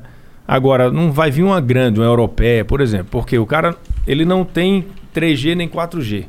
Ele vai entrar só com um pedacinho do 5G, para ele não vai conseguir cliente, entendeu? Porque ele não vai ter cobertura Será? nenhuma. Não, porque não tem a cobertura. Entendi. Não vai ter Então, cobertura se por um 5G. acaso ele comprar uma tele, aí faz sentido para ele. Uhum. Vai vir uma, sei lá, Vodafone, e- é, enfim, qualquer Aham. uma, uma dessa grande, eles teriam que comprar uma para entrar.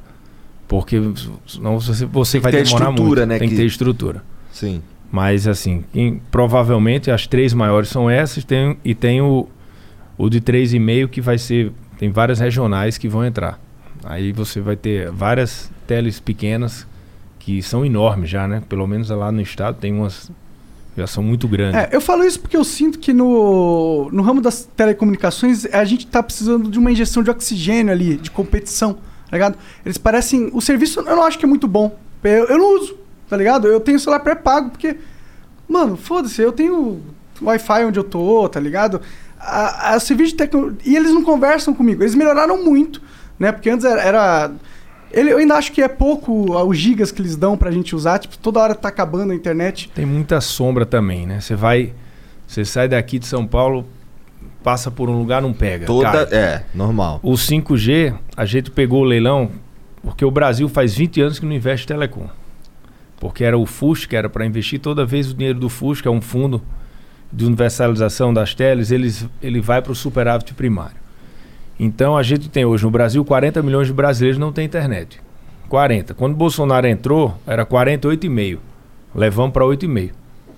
Com o leilão, a gente vai levar para os 40. Então todo mundo vai ter internet. Então não vai ter mais sombra no Brasil.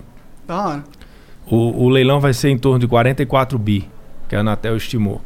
Desses 44, 40, 90% serão só de investimentos.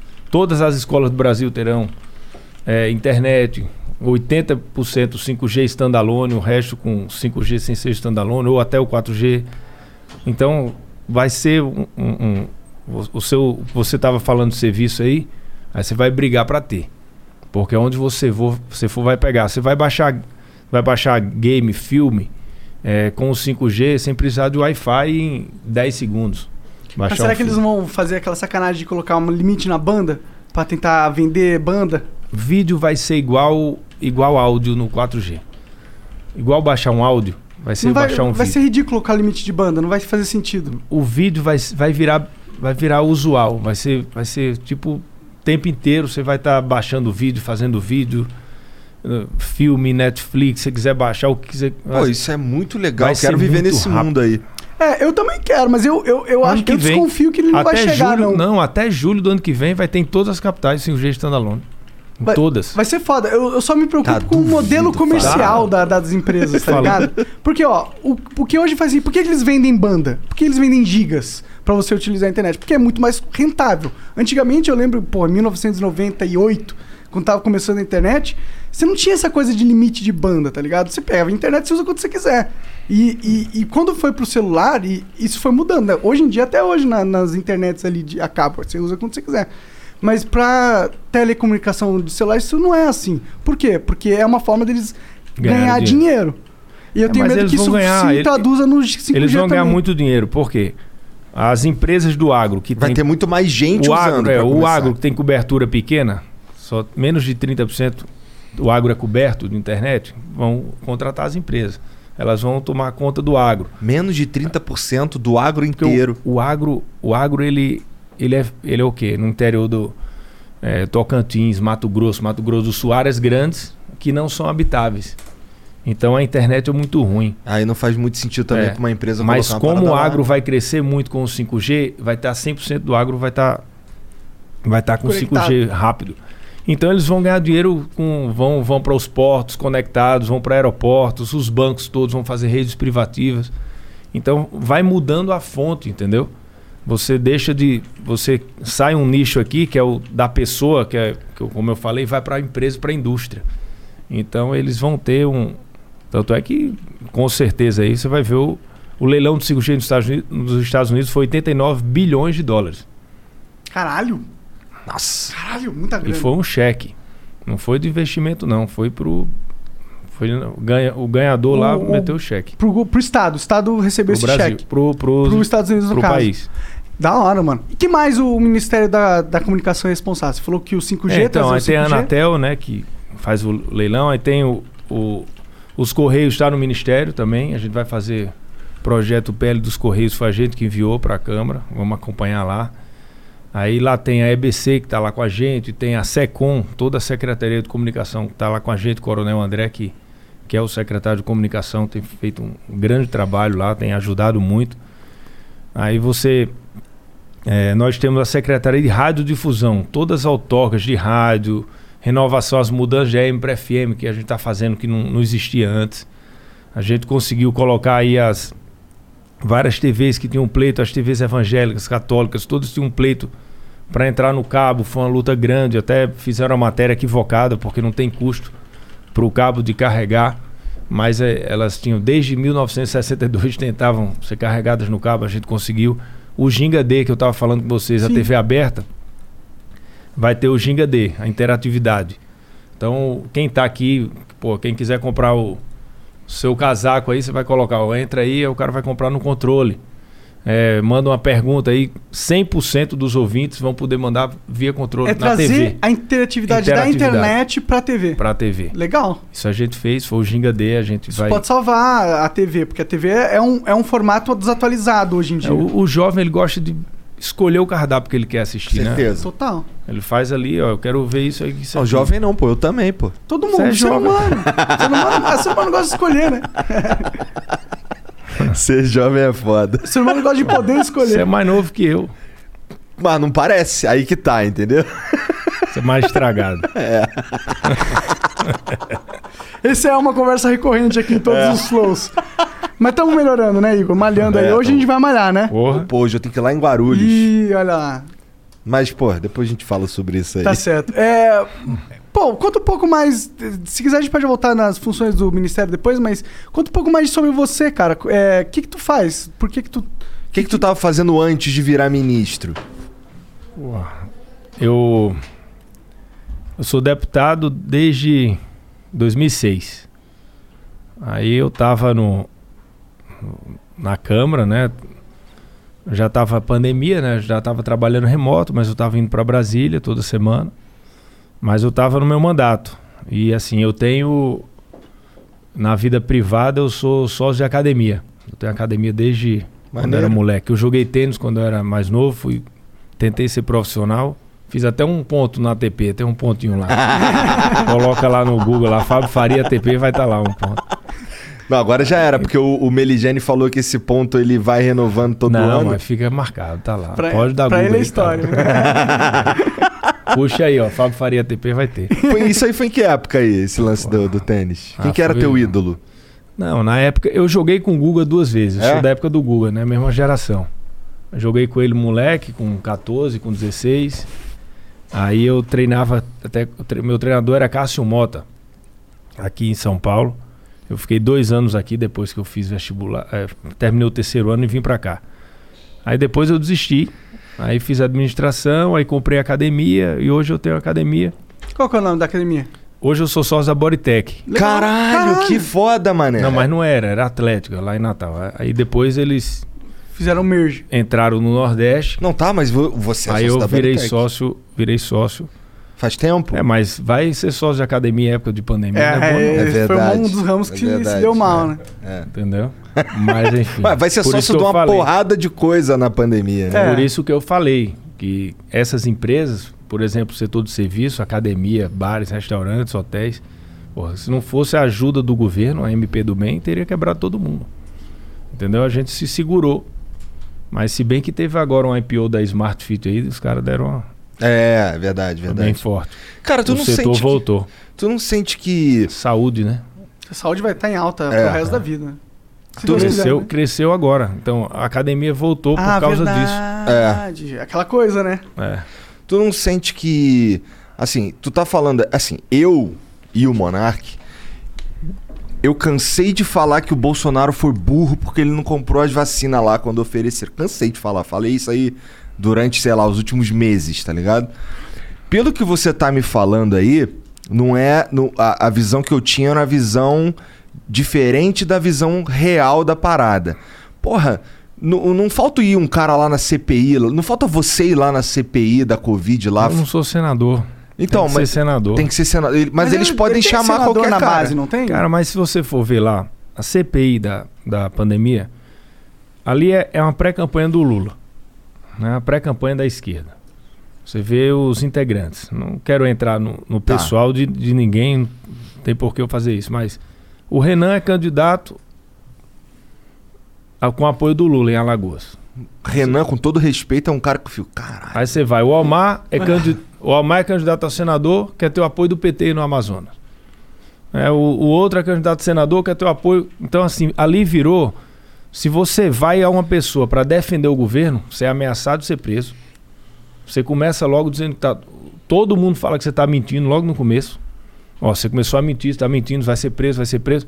Se você quiser lá, é, é, eles criam um clima para você ficar tranquilo se você começar a meter o pau no governo. Porra, então o cara tá falando a verdade. Ó, esse cara tá indo bem aqui, merece um prêmio aqui, vamos tratar ele bem.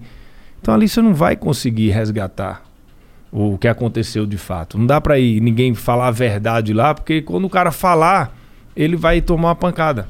Pô, mas se ele tá Entendeu? com a verdade. Mas não quero ouvir, não adianta. Não, não, não é adianta tá você dar Todos os holofotes estão ali, mano. A, a CPI é feita para desgastar Bolsonaro. Bom, isso eu sei. Isso aí Se é- você for lá contar realmente que ó, o Brasil é o quarto país mais vacina porque comprou 100 milhões de doses da, é, em junho do ano passado da AstraZeneca, porque a gente comprou depois 54 bilhões de doses da Covax Facilita em agosto, 20 bilhões de reais para comprar qualquer uma vacina que fosse aprovada em dezembro, o cara vai dizer: Não, não quero ver isso, não. Quero ver sobre esse e-mail aqui. Não respondeu por quê. Tá entendendo? O, o, o ponto não é o que foi feito. O ponto é, é o que pode ser mostrado O que, que deu é ruim brecha? pro governo. Quais são as É brechas? o que deu brecha. Entendeu? Então não adianta, você vai perder tempo.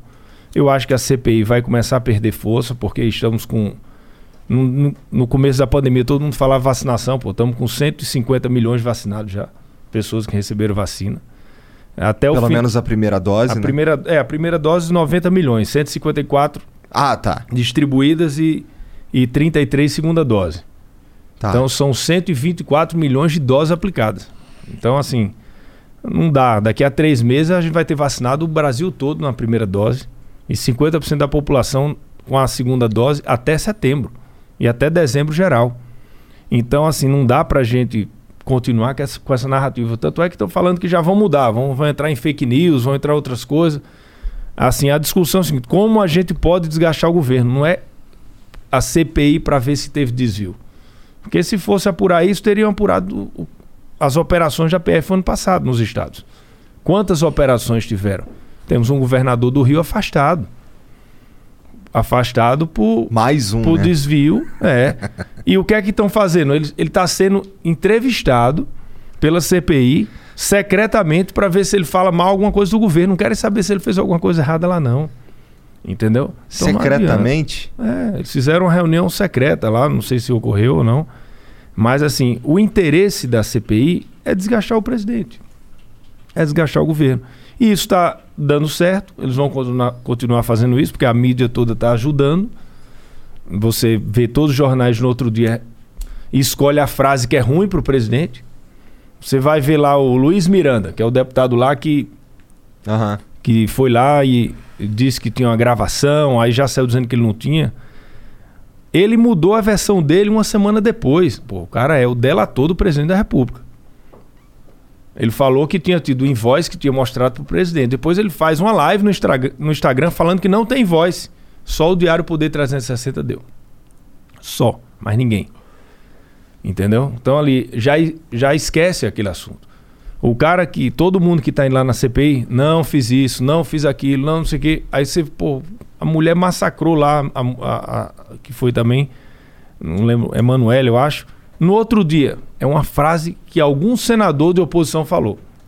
Não tem jeito. Por mais que coloque lá um gênio para defender, mostrando tudo, ipsilitris, vai sair uma frase agressiva de alguém contra, entendeu? Porque existe uma campanha antecipada. Ali é uma campanha antecipada. Mas não é só a esquerda, né? Quem mais tá nessa campanha? É quem é contra, adversário. Mas- Eu tô falando Mas parece oposição. todo mundo. Por que, É. parece ser todo mundo? Porque existe uma, uma guerra política do sistema contra o presidente. Porque ele não se aliou ao sistema. Não, as- não, não existia. Será que não se aliou? A base dele Arthur votou a favor Lira não é um ao fundo sistema? eleitoral, porra. Arthur Lira. Aras. Vamos lá, deixa eu explicar para você como funciona a política. O cara que, que é. que quando ganha a presidência da República, ele Mas se esse é o elege. sistema, não é? Calma. Ali tem 513 deputados. Calma. Calma. Vou lhe explicar que eu, didaticamente. Dos 513 deputados, todos ali foram eleitos também. Certo? Só que para o presidente aprovar tudo que ele prometeu na campanha, ele tem que ter voto. Não tem como você governar só no, no Twitter e no Instagram e, e achar que a população vai para cima dos deputados e eles vão aprovar. Isso era uma ideia que não deu certo. que, ele tinha, que era o que ele planejava. Deu né? certo no primeiro ano. Provou a Previdência sem nem conversar. Entendeu? Por que, que pode dar certo? Porque o Rodrigo Maia travou a pauta. E porque surgiram coisas. Não. Rodrigo Maia, de uma hora para outra, travou tudo. E é que Quando várias ele- polêmicas dos filhos do presidente minaram com certeza o poder político que ele tinha naquele momento. Sim, É vai, vai minando, né? Ah. E, e- e, você vê a guerra, a, a, a guerra política, o dia a dia, vai minando a base. Você vai perdendo força. Para o presidente entregar a pauta conservadora, a pauta de valores, a pauta liberal da economia, ele tem que ter base. Isso é, é o- é o básico. Né? Não tem como. Ah, ah, o presidente se aliou ao Centrão. Você queria o quê? Que não aprovasse administrativa, não aprovasse tributária, não aprovasse É não MP da aprovou, Liberdade? né? Aprovou. É tipo, as reformas administrativas, Aprovou- tributárias. Aprovou o PL do precisa, gás, aprovou o marco legal do saneamento. Aprovou Não. coisas, aprovou coisas que são legais, mas não são mudanças A administrativa estruturais. vai aprovar esse ano. Eu espero, eu espero, Vai, eu vai. espero muito. Isso só aprova com a política. E Arthur aprovou tudo do presidente. Ele tem sido um baita de um, de um- de um presidente aliado ali do, da pauta do governo, né? Do, do presidente, da pauta do governo. Mas você não concorda que esse não é o jogo do sistema? É, mas, mas aí é o que eu falei. O cara, o cara que, que, que briga, por exemplo, ah, por que a gente perdeu muita base? Porque não sabe, não consegue entender. Não- a, a população começou a ficar muito perto da política, hoje está entendendo mais. Mas só que elas, elas querem que as coisas se resolvam do jeito que elas querem, mas não é. Tem, um, tem um, ali um sistema que funciona. Não tem como o cara chegar lá e, ó, me eleja, que eu não vou conversar com ninguém, vou fazer isso. Isso é mentira. Para ele fazer isso, isso, isso, ele vai ter que ter base, porque vai ter que ter ou 257 votos no projeto de lei, ou vai ter que ter maioria simples, ou vai ter que ter 308 numa PEC. Então, assim, tem que ter base na Câmara, tem que ter base no Senado. Aí a população já começou a bater, muita gente já saiu do presidente. Aí o presidente ah, ah, fez alguma coisa, teve uma conversa com um ministro tal, ou com deputado tal, muita gente já foi abandonando. Então, saiu muita gente ali do, do presidente porque não entendeu como funciona. Entendeu? E o cara que é contra. É, é, Mas será que ele não monarca- entendeu como funciona? Vou- vou- Vai lá, você é deputado federal. Você tem um negócio, você é contra. Aí você defende. Sei lá, você é contra. Você é, você é contra o desarmamento. Você se elegeu contra o desarmamento. E o presidente é. é- é- A favor. não, você. Ah, pre- Você, ah, é, você é a favor do desarmamento, o presidente é contra. Isso, isso. Você tem o direito seu de defender. Claro. Você é deputado. Só que muita gente não entendia isso. Isso é, um, isso é um bandido, é contra o Brasil, o presidente foi eleito. Ele tem que aceitar. Não, cara, não tem que aceitar, não. Por quê? Porque é uma defesa dele. A gente tem que ter maioria para derrotar esse cara. E até as pessoas entenderem isso, a gente perdeu muito tempo. Entendeu? Porque não adianta você achar que só porque o cara ganhou, teve 57 milhões de votos, ele vai chegar lá e vai governar por decreto. Não vai. E o presidente já entendeu como funciona há muito tempo, porque ele é deputado há 28 anos. Só que o que é que teve esse gap aí? O que o presidente sabe que tem que fazer e para a população, para a militância, para a base entender o que ele tem que fazer. Às vezes ele tem que ceder em alguma coisa. Quando ele cede, muitas vezes ele apanha muito, é crucificado, perde base. Aí isso incomoda ele, ele reage. E a gente tem um, um, um governo que é muito assim. É, é uma incompreensão muito grande. Hoje você tem um direito dividido. Você entra nas redes sociais, eu apanho todos os dias. Apanho direto. Eu estou cumprindo a missão, só faço o que o presidente pediu. Todo dia, pô, falo com ele todos os dias. Presidente, é isso, é isso mesmo. Posso seguir aqui? Vou. Não, Fábio, isso aqui não, isso aqui. Eu apanho. Então existe ali uma divisão muito grande por falta de compreensão e também porque uns querem ser candidato, o outro quer isso aí tal. Então existe todo um E também tem também uma, uma discordância natural que é da democracia também, né? Tem uns caras que, pô, puta, não queria que privatizasse. Aí o cara vai bater. Isso é normal Vai também. impedir na Câmara, se ele Normal. tiver base, ele É vai isso. impedir. E o presidente tem que ter base para aprovar. Com certeza. Eu entendo. Nesse ponto eu entendo, eu concordo. Mas se ele tiver base, se aliou ao Centrão. Então, mas a questão é tem como jeito. você cria essa base. A questão, a base tem que, tem que existir. Você tem que ter uma base, é como a política é feita. Eu entendo, normal. Mas a questão é como você cria essa O base. presidente até hoje só tem um partido que foi que teve uma indicação de partido. Foi o PRB. Dos 22 ministérios, que é um grande ministro, João Roma. Até todos os outros ministérios, todos os 21, são indicações pessoais. Eu fui indicação pessoal. Eu estou saindo do PSD. Vou para o PP. Por quê? Porque Kassab vai ter um candidato próprio. E eu não vou ficar ministro num partido que não vai apoiar o, O presidente. o presidente. Então, assim, eu sou do PSD, mas ele chamou Fábio para ser ministro. Ele não chegou, o Kassab indica o ministro. Entendeu? Entendeu? Então não existe isso. Se você for olhar, Não no primeiro escalão. é, é muito, é muito pouco. Primeiro esca- escalão era todo loteado. Todo, Monark, todo. Você olhava ali, é, o partido dizia, antigamente era assim, olha, eu só aceito se for o Ministério de Minas e Energia e se o ministro for tal pessoa. Era assim. Não, Então, eu, ele se elegeu meio não, que sozinho Eu vou dar também, né? aqui, ministério não, só aceito se for o Ministério da Saúde, se o ministro for assim. Você vê lá quem é o ministro da Saúde, Queiroga. Indicação de quem? Presidente. Quem é o ministro da Educação? Ministro Milton. Indicação de quem? Presidente. Aí você vai Paulo Guedes. Aí você vai ministra Tereza Cristina. Foi da frente parlamentar. Não foi do Democratas. Né? Aí você vai Roberto Campos. Quem trouxe? Paulo Guedes. Montesano. Paulo Guedes. O cara, ele montou ali a economia toda. Você, Tarcísio. Ia ser ministro de quem? Tarcísio. É, Eu não conhecia ele até ele virar ministro Era um técnico, um baita de um técnico dentro do DENIT. O presidente fez três entrevistas, gostou mais do Tarcísio, fez, vai ser você. E ele é um Entendeu? dos caras que não vejo ninguém falando mal. Não, Só vejo falando bem, inclusive. bom ministro. Sim. Então é isso que eu tô falando. O time ministerial é muito bom. Aí vão pegar, ah, mas o indicar aqui o presidente da SEASA, não sei de onde. Eu tô dando um exemplo para você ver. Eles vão pegar aonde teve a indicação política. Teve.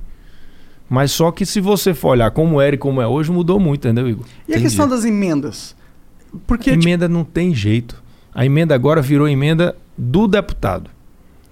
Essa- Tem as emendas fixas, que todo parlamentar ganha por mês, é, por, por ano, não sei como funciona direito, mas tem as emendas que o, o governo, é, o executivo libera, né? Sempre teve. Eu sempre teve. eu- eu- Só que agora- Eu não tô falando que é novo. Não, é novo. O que é que é novo? Agora, os deputados têm as emendas individuais que eles têm o direito.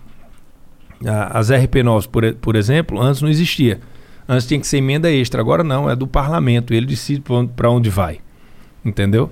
Então já existe hoje no, no- na Câmara, no, no Congresso e no Senado também, uma desvinculação do, do Executivo. Eles são donos já de, do dinheiro, de uma Sim. parte do dinheiro.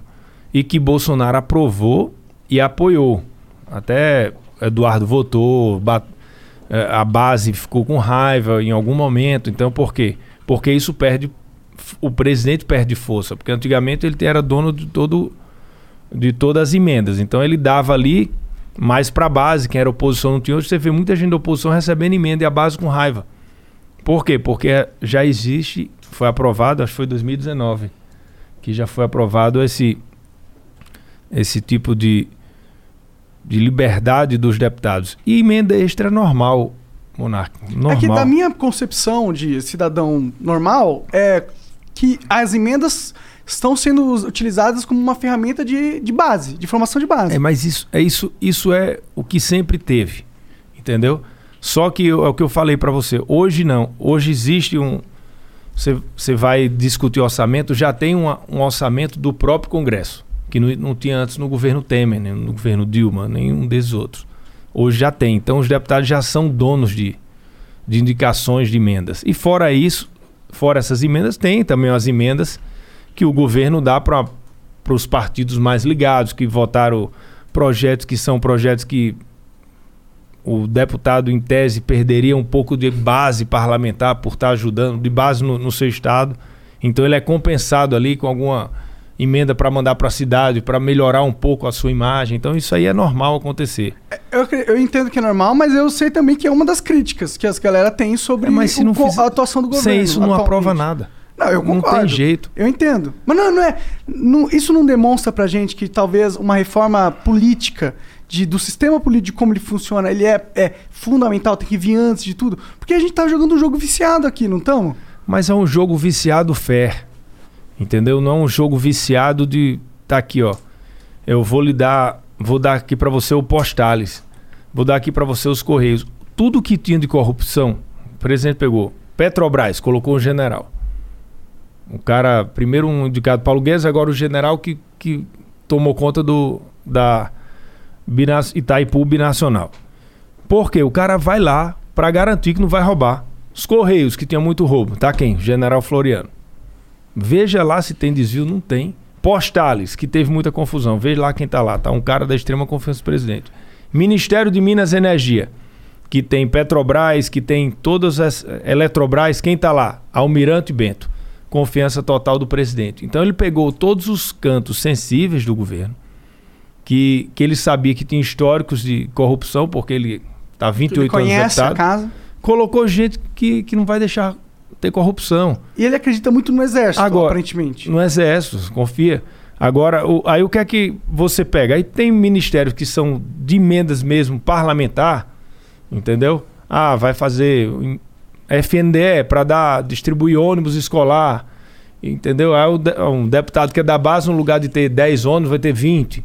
Então, assim, isso é uma coisa que não tem corrupção aí. Opa, Não. não concordo. Não, mas não tem, Porque... porque Um tratoraço, aquelas porra Não. lá. Tratoraço, você tocou nesse ponto. Quem é que. O, o que é que o, o Ministério faz? O, pres- o Ministério indica a emenda para o deputado. Tá aqui, você vai ter 500 mil reais para mandar para Santa Cruz, lá do estado. Eu mando os 500 mil para o prefeito, para comprar ônibus escolar.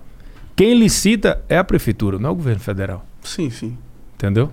Não, é, eu concordo. Tipo, governo não federal- é que, o, o governo não o tá dep- corrompendo no o deputado vem, indica, vem de quem o deputado indica, o governo federal manda para a prefeitura. fala, é tua grana, sua responsabilidade. Prefeitura Você faz o decide. que você quiser. Se ele quiser ser corrupto, ele pode E ser o corrupto. TCU e- que vai investigar o, Com, as prefeituras. com certeza. Mas, desculpa se eu tô sendo o advogado do diabo aqui. Não, você bastante. tá certo. O bom era não ter nada. Mas É. sem ter nada, É. não tem nada também.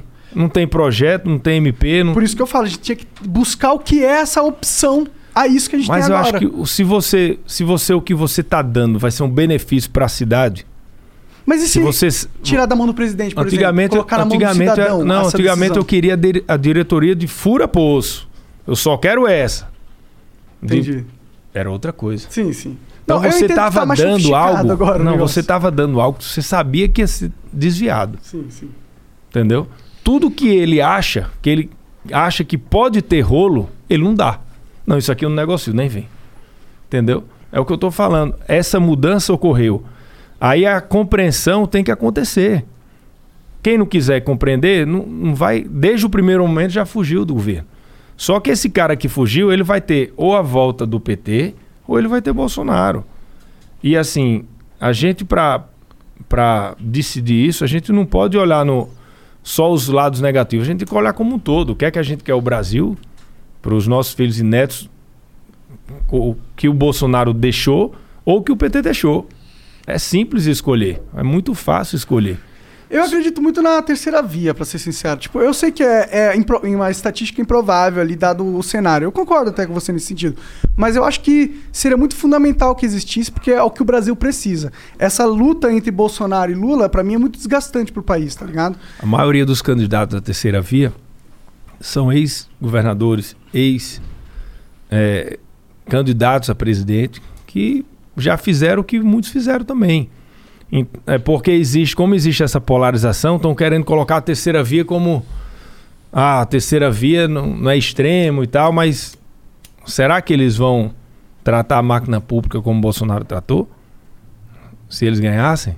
Será que a Petrobras ia permanecer desse jeito, a Caixa Econômica, o Banco do Brasil, ou cada diretoria do Banco do Brasil, cada diretoria da Caixa Econômica ou da Petrobras iriam para partidos políticos? Faz sentido. Será que a terceira via tem compromisso com isso ou só porque a terceira via virou virou na moda aí para É que quem ninguém não é quer- Bolsonaro e nem quer, quer Lula? Cara, eu University of Maryland Global Campus was established to bring a respected state university education to working adults at home and abroad.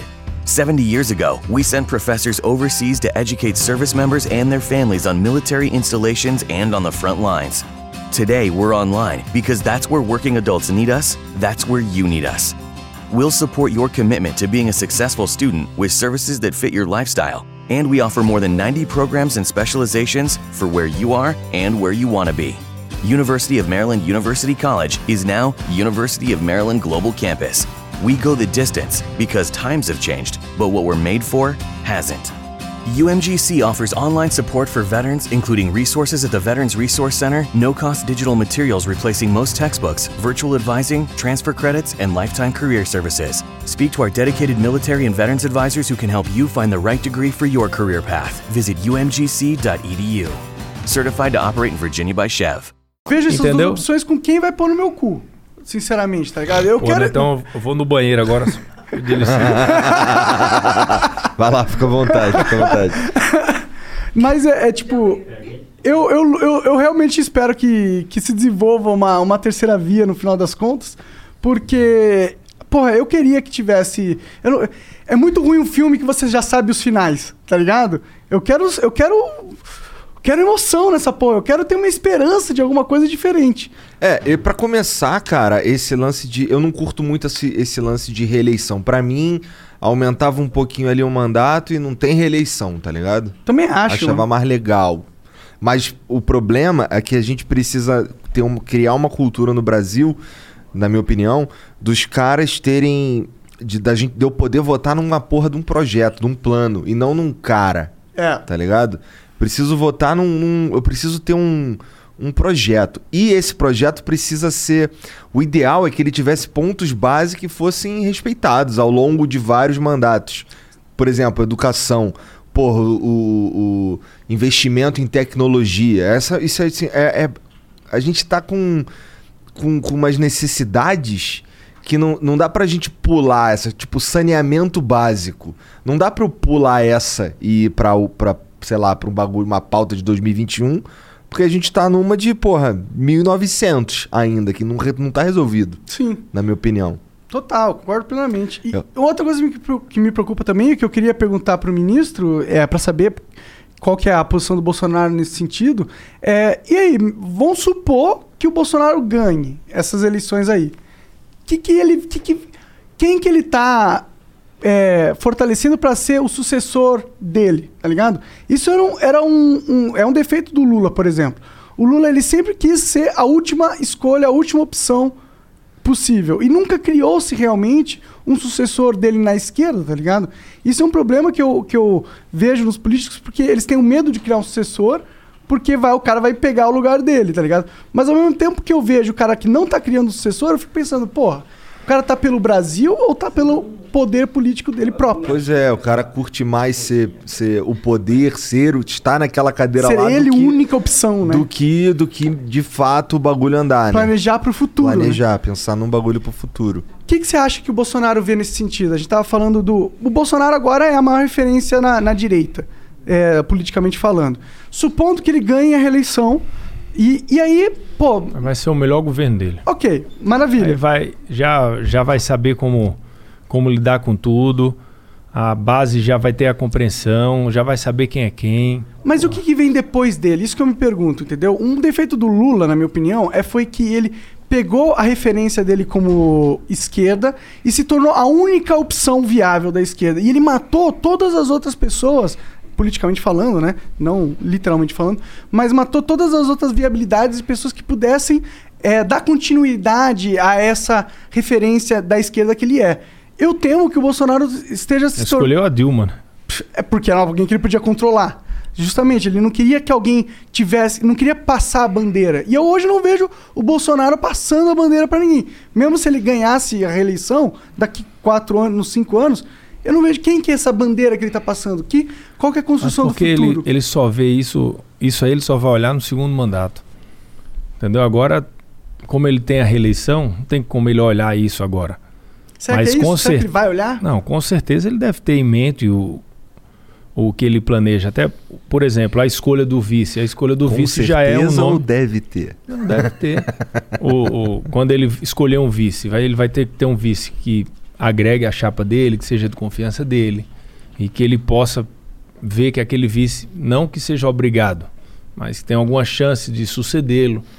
Então, ou então dentro do time ministerial do segundo mandato, ou algum senador, algum deputado aliado dele, de repente um futuro aí presidente da Câmara do Senado do, do mandato que vem, não dá para você escolher logo de cara, porque isso, isso envelhece. Estamos falando em 26, né? Estamos em 21 ainda, não dá para ele Ó, meu sucessor vai ser tal pessoa, não tem jeito. E esse lance de ter um. Na tua opinião, o que, que tu acha desse lance de ter uma porrada de general fazendo parte do governo? Porque, ó, é, a gente, eu conversei com o Mandetta e a gente. O Mandetta era um cara que eu ficava assim, caralho, legal, pegou o Mandetta. O Mandetta é foda mesmo nessa parada, entende de SUS aí, o cara, pelo menos isso. Tô nem falando da. Geralmente eu, não, eu, não- eu tendo a não gostar muito dos caras que vira político, entendeu? O cara virou político, eu fico. Ih, quer mamar. é, é a sensação. Então, então aí eu, eu curti o Mandetta, eu curti, eu curti vários caras que ele escolheu pra colocar de ministro. Não curti alguns, mas, né, aí sou não eu. curtiu quem indicou. Hã? Não curtiu quem indicou os, os ministros. Não, não, não, assim, os ministros do Bolsonaro, assim, não é nem isso. É que tinha, sei lá, por exemplo, ah, não sei se o Weintraub era a melhor escolha pra educação, mas isso é uma, é uma opinião que, sei lá. Mas assim, o Mandetta, cara, eu senti que ele, que ele acabou vazando porque ele não, não tava alinhado com o discurso do, do, do Bolsonaro. E isso, isso meio que, que, que bate de frente com um lance que ele falava assim, pô, que era pra mim uma das paradas mais importantes que ele falou na campanha, que era, vou ter, um, vou ter um time de ministro, todo mundo técnico, entendeu? Os caras sabem o que tá fazendo. Quando montou o time de fato, eu fiquei, cara, legal. A maioria aqui eu, eu acho maneiro. E o. e, pô, foi o Mandetta começar a falar que cloroquina não era maneiro, pá. Porra, usa máscara, mané, não sei o que, que pum, detonou o cara. Mandetta- aí botou outro cara e aí Mandetta depois hoje é um general. Mandetta hoje quer ser o quê? Sei lá, Candidato presidente. a presidente contra o Bolsonaro. Então ele era zero técnico, Mandetta. Técnico é o Queiroga. Pô, mas o Mandetta manjou de SUS, pô. É, ele é um Sim, cara entendido mas, do assunto. Mas ele ali foi picado pela mosca azul. Por quê? Qualquer ministro que, que quiser assim, fala algo diferente um pouco do que o presidente fala, na mesma hora ele é, ele é capturado pela imprensa. Vamos pegar esse cara aqui. Esse cara tem potencial. E a imprensa captura o cara e, pô, vou dar aqui todo, todo dia, esse cara vai sair no horário nobre. Aí começa cada coisa que ele fala contra o presidente ganha destaque. Aí o cara vai crescendo ali, ele ganha um guarda-chuva geral ali do, do sistema. E o Mandetta foi capturado, sem perceber. Chegou um momento que o Mandetta virou uma oposição ao presidente dentro do, pró- do próprio governo. Entendeu? Mas era porque por aí você, cloroquina? Cara, e, e o que é que o, o, o Mandetta, primeiro, o estudo de Manaus, que cloroquina foi ele que fez. Aham. Morreram gente. O Mandetta, no começo da pandemia, falava o seguinte: fique em casa, não procure hospital. Só procure se tiver falta de ar. Hoje a gente já sabe que 80% das pessoas que estão entubadas morreram. Quantas pessoas que ouviram Mandetta, ficaram em casa, chegaram com falta de ar, foram entubados morreram? Imagina se essa frase fosse do Bolsonaro. Ia ser a pior frase de todas. Ia ser essa. É Mas como é o Mandetta, ele tá começo- blindado. Sim, mas, Ma- mas lá todo no mundo começo- errou no começo. É, sim. Eu não tô, não tô nem Entendeu? questionando isso. Até a OMS falou que É, a OMS, a O- o- o- ele Isso. repetiu o que a OMS É falava. o que eu tô então- falando, mas assim, é, naquele momento, essa frase dele era a frase do Brasil. E é uma- era uma frase errada. Sim. Só que como perceberam que existia uma, uma certa é, dificuldade de, de alinhamento entre o Mandetta e o presidente, eles deixaram essa frase a certa. É, fique em casa, não procure hospital. E a, e a fra... e, pô, se você tá, tem qualquer coisa, a primeira coisa que tem que fazer é procurar um médico. O presidente sempre defendeu. O, o, o- o presidente nunca disse, ó, a cloroquina cura, a ivermectina cura. O presidente disse o seguinte: olhe, procure o médico, sou a favor do tratamento off- off-label. Se ele quiser dar cloroquina, que dê. Se ele quiser dar. É diferente. Aí disseram, "É, o presidente disse que o que cura é isso. Não, ele não disse. Ele sempre disse, pode ver as entrevistas dele, dá um Google. Nenhum remédio tem eficácia comprovada até agora. Já que não tem, tem lugares que estão dando isso, aquilo, está dando certo. Mas o médico que prescreve, tem médico que prescreve, pô, faz um, um raio-x do tórax. Ah, volta para casa e toma o dipirona. Ah, pô, toma uma ivermectina. Deixa o médico prescrever. É, isso, isso aí, se fosse o Mandetta que tivesse defendido isso, não tinha nenhuma proble nenhum problema. Ia estar resolvido e- esse assunto. Como foi o presidente, virou uma confusão. O governador de São Paulo, quando começou a cloroquina, o governador de São Paulo foi para a rede, é, fez uma coletiva e disse: Eu quero deixar bem claro aqui para o Brasil inteiro. Quem primeiro prescreveu cloroquina para o MS foi o doutor Davi Wipe, que é o que cuida aqui do meu departamento de- do conselho aqui da saúde. Cadê o Davi Wipe na CPI? Zero. Fui lá? Não. Chamaram o Dória? Não. Por quê? Porque está no sistema. Entendeu? Então, assim, as coisas, elas. É, é muito fácil quando você só olha a imprensa, quando você só escuta. Quando você está lá dentro, como eu estou, todo dia eu sou obrigado a checar e ver quem está certo quem está errado e tentar entender, ver de onde surgiu, buscar todas as informações. E eu vejo que, que existe uma vontade muito grande de colocar tudo que o presidente fala como algo ruim, entendeu? Eu até falei, eu falei, presidente, para. Se o senhor quiser um negócio, fala que é contra, que aprova. Você vê o voto auditável. Ele falou tanto que era a favor. O PT era a favor, virou contra. O presidente entrou tanto, que fez, pô, esse cara quer tanto isso. Que, que, Transparência na eleição, o cara quer. Vamos contra, que vai deixar ele maluco. Todo mundo se uniu contra. Então existe hoje um, um movimento natural de tentar entender o que é que ele quer para ir contra. E virou contra. Então, É que esse lance da, da, da cloroquina, o- é, eu concordo contigo que se o Mandetta tivesse falado era outro impacto. É, o lance do. O, o problema é exatamente esse. Porque assim, por mais que ele não fale, ó, toma a, a, a hidroxicloroquina que tu vai curar. Por mais que ele não fale isso, porra, ele aparece com a caixa da cloroquina, tá ligado? Ele, ele, ele teve o, o Covid, daí ele, depois que já tava bem, o caralho, aparece ele uma foto no, num, num escritório assim, com a caixa da cloroquina, pá, não sei o quê. E assim, ele fazer, na minha opinião, se ele tá tomando cloroquina ali na dele ali, é uma parada. Agora, quando ele mostra, o povo entende o quê? porra, vou tomar cloroquina então. E isso é que é foda, E né? ele sabe disso. Ele sabe Mas o ele nunca disse dele. que a cloroquina é. Ele comprou, Salva. fez o exército comprar toneladas de Sim, mas, cloroquina mas que agora o- se no vários países. Os Estados Unidos, por exemplo, o Trump falou no começo sobre isso. É, é, se você for olhar no Brasil hoje, tem vários estados que estão utilizando ainda cloroquina, ivermectina. Ivermectina, por exemplo, lá no Rio Grande do Norte, meu estado, uma grande parte usa. É, eu, eu, por exemplo, no começo eu tomava vitamina C, vitamina D, zinco, glutamina, tudo que falava que ajudava eu tomava. O presidente, quando zerou o imposto da vitamina D, meteram o pau. Aí hoje já fala que a vitamina D ajuda. Quantas pessoas, o pessoal sendo preso na praia, o, pres- o presidente tá certo. Cara correr na praia sozinho, surfista, prendendo surfista, chegar um carro de polícia ali para colocar Não, eu também acho isso absurdo. Arma na cara. O presidente é a favor da liberdade, cara. O, o presidente é um cara que é fácil de você entender ele e fácil de não entender. Mas assim, o que é que o presidente defende? Pô, você é a favor de, de usar máscara? Sou. Usa. Você é contra? Você não quer usar? Não usa. Agora, se você não usar, você não vai poder entrar no restaurante, não vai poder entrar em tal canto, entendeu? Tem lei. Só, ele é a favor do direito de vir. Só que quando, como ele fala de uma forma dura, porque reagem, ele já está no reativo aí, né? Ele fala de um jeito, colocam de outro, aí ele já vai para o outro e vira aquela confusão gigante.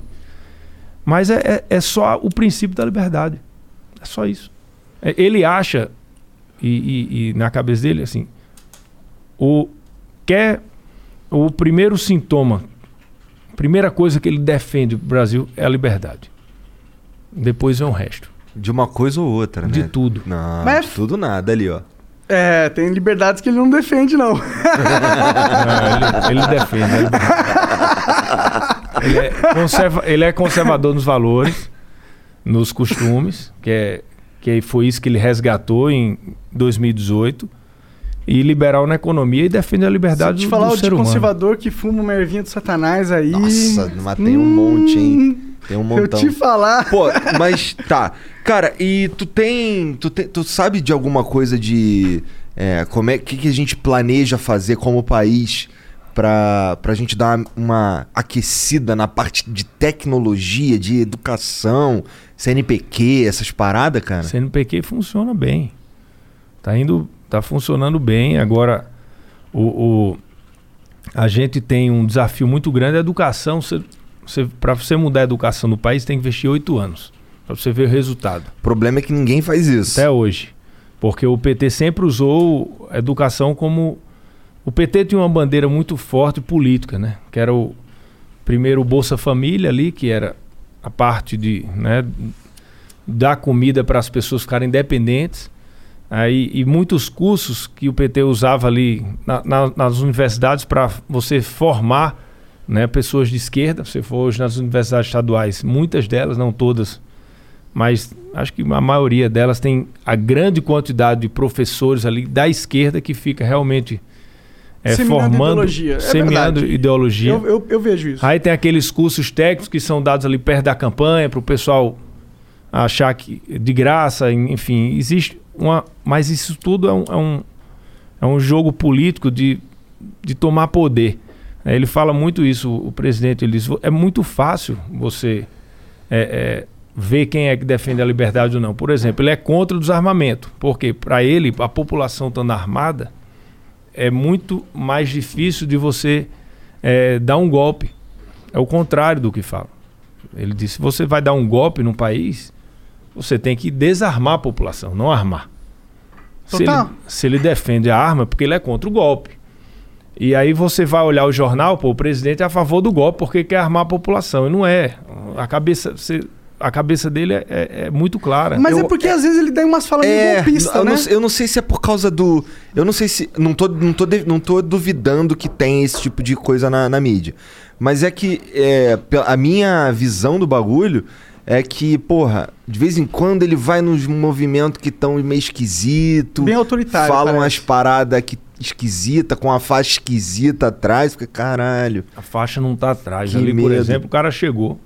Pô, presidente, então, tá tendo um, um evento ali, estão lhe chamando, tem, pô, tem 50 mil pessoas. Aí tem uma faixa lá atrás, que é uma faixa da volta militar, por exemplo. Porra, não, não dá pra você chegar e colocar na conta dele. O presidente vai pra um evento porque tem a faixa, entendeu? É o que acontece, né? É por isso que ele parou. Ele tá. Pô, tá. Hoje vai uma turma antes, olha, se tem aquilo, manda baixar. Porque no meio de uma multidão sempre tem um cara ali que é mais radical. Isso na direita. Na, veja as manifestações da esquerda. Pô, os caras derrubam, entra em banco, entra em loja, toca fogo em carro, brigou lá o- contra o PSDB. Vai pra manifestação do, do, do presidente, cara, não tem nada depois. É a turma lá de verde e amarelo lá, pedindo liberdade, mas não tem é, quebra-quebra. Ninguém quebra o comércio. não- a Paulista continua do mesmo O que me jeito. preocupa é as falas dele. Ele fala, fala, eu não lembro exatamente o que ele falou, mas era um- o teor assim, ah, isso aí tá uma palhaçada, uma hora eu vou acabar com essa porra aí, vou começar. é, Estão jogando o jogo sujo, vou jogar o jogo sujo também, um negócio assim, tá ligado? É meio foda o presidente do Brasil falar essa porra, tá ligado? Tipo, cara, tu é o presidente, mano. Você tem um exército atrás de você. As pessoas vão levar a sério o que você fala, tá ligado? Mas as pessoas, assim, ele teve 57 milhões de votos, ele quer governar, não deixa ele governar. É difícil, Monarca. Imagina você lá, você querer fazer um negócio, não pode. Então, assim, chega uma hora que eu concordo que existe outra, outra forma de falar. Você pode tentar, pô, vamos chamar uma turma aí, coloca numa mesa, conversa. Só que vem a, a base toda com raiva, pô, presidente, não pode, não sei o que. Chega o cara reage, porque às vezes ele representa também uma população que, que é reativa, né? Que queria mudar tudo, queria que- Quebrar tudo. Quebrar tudo, não quebrar no bom sentido, né? Que nada as instituições Confesso que até eu obedecessem. tenho uma vontadezinha de chegar lá em Brasília e falar, mano, só quebra toda essa porra aqui, vamos fazer tudo do zero. Essa merda aqui só dá asco. Ele é um cara putaço quando tu. Quando, quando discorda dele e tal, ele fica puto. Porra, não sei o quê. Não. Ele aceita. Ele escuta calado. Ele reage na hora, você falar um negócio que ele não, não concorda. Se ele concordar, ele não diz que concorda, ele fica calado. Entendi. Quando ele fica calado é porque Ele deu concordou. certo. Tá, é que de vez em quando lá no cercadinho rola uns caras lá que vai lá apertar o crânio dele. Cala a boca! Cala a boca! É, rola umas paradas assim. Ele parece que tá. Nossa, sempre. Caralho, mano, tem gente querendo me fuder pra todo lado aqui. Deve ser muito desgastante ser o presidente, mano. Tô fora, tem tô que dar uma fora. descansada, cara, também. Trabalha muito. Inclusive, ele tava no hospital. Nunca gostaria de ser o presidente. Nem eu. Tava no hospital lá, no sufoco, já. Só estresse. Hoje ele. Bom, a gente fa- a gente falou com ele aí, o cara já tá já com a roupinha de presidente já. Já. Foi oito da manhã, hoje, Planalto. Os médicos mandaram ele ficar uma semana em casa, já foi. Ele chega todo dia no mesmo horário. Sai no mesmo horário. Militar mesmo. Você tava falando de ter militar. É. O cara é para capitão, o vice é um general. A população votou nisso. Votou na chapa. Então, óbvio que ia ter militar no governo, né? Então, assim, ele, ele tem amigos militares, confia. E, e, assim, o principal, que o presidente, ele... Os cantos mais sensíveis, ele coloca um general quatro estrelas, um almirante quatro, quatro estrelas também. Por quê? Porque é para evitar o roubo. Tentar evitar, né? Porque às vezes nem... O cara não consegue tudo, mas Mas não tem o perigo da instituição esta- é, Estado e instituição Exército se confundirem um pouco? Tem algumas movimentações de, por exemplo, o Pazuello indo em manifestações em apoio ao presidente, que confundem um pouco o papel dele como militar do- e o papel dele político. da ativa, né? É. Existe, existe essa discussão. O, tanto é que eles resolveram não ir contra o Pazuello, deu uma, deu, uma, deu uma chance. Não acho que vai se repetir, entendeu? Mas assim, é, o problema é que se você for olhar o tamanho do governo para você indicar, é difícil. O presidente é novo ainda. Tem muita gente da geração dele ali que está nativa ainda.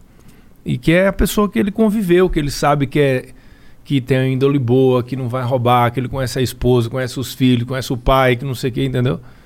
Agora, se o, o Congresso, o Congresso vai votar, eu acho. Tem uma PEC lá que talvez eles votem. Se para o militar aceitar e para um cargo de primeiro escalão, tem que ser um militar Da que reserva. não esteja mais na ativa. Mas até agora pode. Se pode, é fair, né? É do, é do jogo. Mas se por um acaso colocar só que seja da. O Ramos, por exemplo, ele era da ativa e ele foi para reserva. O ministro Ramos. Que é, conhece o presidente há 40 anos, amigo dele de infância, entendeu? É, eu, eu só fico meio, assim, como cidadão, meio preocupado, assim, com as falas que ele tem e com esse exército cada vez ganhando corpo no, no, no governo. Me preocupa, porque um cara que tem o exército tão próximo e tem umas falas tão perigo- perigosas é um combo nocivo, assim, tá ligado? não, vai, não vai ter isso. Não- o, o presidente é. Ele joga nas quatro linhas. Pode ter certeza. Não vai ter golpe. Não vai colocar o exército na rua para tomar. Não vai. O que o presidente quer é que também não sacaneie com ele. Não fuja das quatro linhas. Quando ele estava falando, por exemplo, do voto auditável, ele quer o voto auditável. E assim, eu não vejo nada demais. Bom, eu particularmente também não vejo nada demais. Bota problema. uma, bota uma impressora térmica ali que sai do rapidinho. lado. que é que custa? Qu- Quanto é que vale a democracia? Vale pelo menos 6 Colocaram bilhões, agora né? 6 bi para os partidos, não foi? O que, que tu acha disso? Você não coloca 2 bi para pra eleição, ou um né? bi e meio para que, que para garantir a democracia. partidos? Eu não quero entrar no mérito parlamentar, né? Ali da decisão deles, vou ficar em não- também não vou ficar em cima do muro não. Cara, eu, Eu, acho, que foi, eu acho que foi uma decisão lá, não sei como ocorreu. Eles voltaram junto com a LDO, sei que gerou uma revolta muito grande na base do presidente que queria votar. Eles não conseguiram votar. Tanto é que o presidente saiu do não hospital. conseguiram. Conseguiram nada. Todo Não, mundo foram- votou a favor Não. porque todo mundo quer a porra da mamata, cara. Eu não, não, tem aqui, jeito vai. contra, tem. Ô, Monark, tem certeza absoluta do que eu tô falando. Se colocasse para votar ali, no voto, ia, ia, você ia ver a quantidade de votos contra. Como, como é que, como é que foi Votos feito contra. isso aí, então? Os caras... Eles jun- eh, votaram junto com a LDO, O que, que é isso? é Eu a lei sei. de diretrizes orçamentárias. Ah, entendeu. Colocaram junto, daí o cara que votasse a favor da parada É. votava a favor das aí, duas. Aí eles, eles não conseguiram votar separado, ali foi um acordo que teve de líderes. Eles não conseguiram, eles tentaram muito. não, mas Não, o que- o que provavelmente é- alguém não quis. Por que eles não conseguiram? Porque é a minoria. A- com certeza, o que eu falei, aí ia ter o quê? 100, 150 votos contra. Os 150 perderam a forma. E a forma que foi votada foi exatamente para ninguém colocar o dedo para votar, entendeu? Entendi. Agora o presidente pode. Ele vai ali, a sanção vai para ele, em 15 dias ele vai. vai duvido vai que ele, decidir. ele vete, duvido muito. Duvido, Bolsonaro. Se ele Se tiver vetar- vendo, eu duvido que tu vete essa Se ele porra. vetar, a notícia vai ser presidente sem máscara, veta, não sei o quê. Ah, Porra, se ele vetar, eu vim aí eu aqui- tiro o chapéu. Eu caralho. Aqui, caralho, o Bolsonaro vetou essa porra. Parabéns, Bolsonaro. Caralho. Eu venho aqui e falo, dou uma- eu vou dar uma moral em 10 episódios. Falou, sabia que o Bolsonaro votou essa porra? 10 episódios. Vetou. E vetou. Pois Chama é. ele para vir para cá. não- Tá convidadíssimo, por favor. Já convidou, né? Falamos com- Vamos ler umas mensagens aqui? Bora, bora. Vamos? Tem algum vídeo, algum, algum áudio aí, Jean? Tem uns áudios do pessoal puta aqui. É. Tem algum problema, ministro? É, a- esse infiltro aqui, tá? É, a galera manda, a gente só Manda põe. bala aí. pô. E aí, aquele lance. Pode xingar, pode mandar tomar no cu. É, se o cara sem for problema babaca, nenhum. Vou dar play aqui então. Dá play aí. Cara, eu moro aqui em Brasília e tem 96 pessoas. Ontem tinham 96 pessoas só pra esperar pra entrar na UTI. Sacou? Pra esperar. Tava tudo lotado. E morreu mais de 500 mil pessoas. O governo Bolsonaro é corrupto pra cacete, brother. E você fica com esse papinho de comunicação. Porra, eu não quero o Lula, não, mas vai tomar no cu, Bolsonaro. Já respondeu, não quer Lula, vai votar no Bolsonaro. Por isso que o terceira via é importante, galera. Caralho. Bom, o Egonar... Não, tu quer falar alguma coisa sobre isso ou eu posso só ler aqui? Não, tem. eu- entra aí pra ver como é que tá os hospitais lá de Brasília, porque hoje eu vi São Paulo eh, e outros estados, Rio Grande do Norte, por exemplo, tem mais leitos do que disponível do que os críticos. Não sei como é que tá Brasília, mas assim, a- o número de mortos caiu, a vacinação cresceu. A única forma de combater o vírus é com a vacinação em massa, e a gente está vacinando em massa. Julho serão 40 milhões de doses e, e 60 em agosto. 100 milhões em dois meses. Então a gente vai dar uma, uma, uma vacinada grande e com certeza aí vai. Os, os hospitais vão ter lugares. O Egonari... E não tem corrupção em governo, não. Eu já falei isso aqui. Ó, 51,9 a ocupação em Brasília. Tá, não tá batendo com o que ele falou, não. É. Bom, o Egonari. Pô, tu não foi, tu foi ver isso aí aonde? Tu viu no. No estádio do DF. Tá. É, o Egonari diz aqui, ó. Boa tarde, ministro. Gostaria de perguntar se o presidente tem intenção de arrumar um tempo na agenda para vir no Flow. Abraço. Bom, o ministro Já- falou que tá com essa missão Já aí. fizemos um FaceTime com ele hoje. Conversamos com o presidente, eu vi a cara dele, que en- engraçado. É meio doido isso, Engraçado. né? É. E ele falou que vinha, né? Falou. ele falou... falou. que quando ele vier pra São Paulo aqui a gente vê. É. O Ítalo Gomes 22 diz aqui. Não, pera aí, eu prefiro ficar com a versão que ele falou que vinha. Porque aí. aí É, ele prometeu já ao vivo, é. Ele prometeu, velho. Ele prometeu, prometeu. falou, Eu prometo que vou no Flow. Não, ele não falou assim. O Ítalo Gomes 22 mandou aqui, ó. Meu tio votou no Bolsonaro. Ouvia o presidente, não usava máscara porque achava que não era necessário. Se entupiu desses remédios loucos sem eficácia, está entubado. Parabéns aos responsáveis. Ele tomou vacina que o Bolsonaro comprou pra ele. Quantos anos tem o tio dele? Hum, sei lá. Sei lá. Mas esse lance do. do o- eu- assim. É que. é- tu falou que ele, ele não vai mudar o jeito dele porque ele é daquele jeito ali e tal. Mas, porra, ele tinha Ele não pode tirar, na minha opinião, como presidente, tirar a máscara de uma criança. Ele não. Ele não Mas você viu ontem ele aparecer. saindo do, do hospital? Que saiu na capa do, dos jornais, que ele saiu sem máscara. Ele saiu, ele saiu com máscara. A gente postou esse vídeo. Ele saiu do hospital com máscara. Ele chega em frente à imprensa, tá toda a imprensa. Ele pergunta: Posso tirar a máscara? O pessoal, pode. Pegaram a foto só ele falando sem máscara. Bolsonaro sai do hospital sem máscara. Isso vai irritando também. Porque todo mundo sabe que você entra num restaurante de máscara, chega lá, você tira.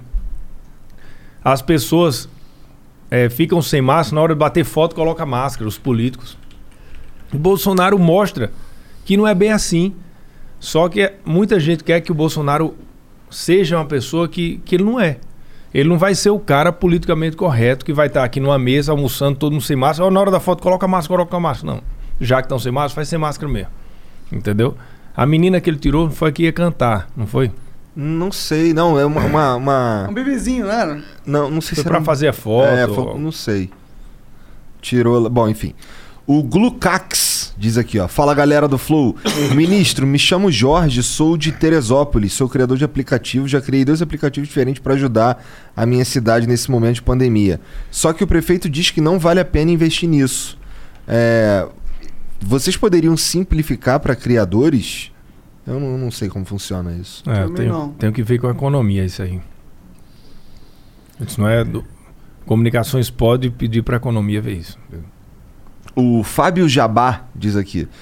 Bolsonaro negociou com o Centrão e a reforma administrativa. Cadê a valorização da segurança pública que ele prometeu valorizar? Vetou emendas na reforma da Previdência e na Lei 173, agora quer privatizar o sistema prisional. O que ele está fazendo de verdade pela segurança pública? o que ele fez, segurança pública, o governo dele, tá louco, muita coisa. A- ninguém fica muito tempo preso no Brasil, né? Mas o máximo era 30 anos, ele passou para 40.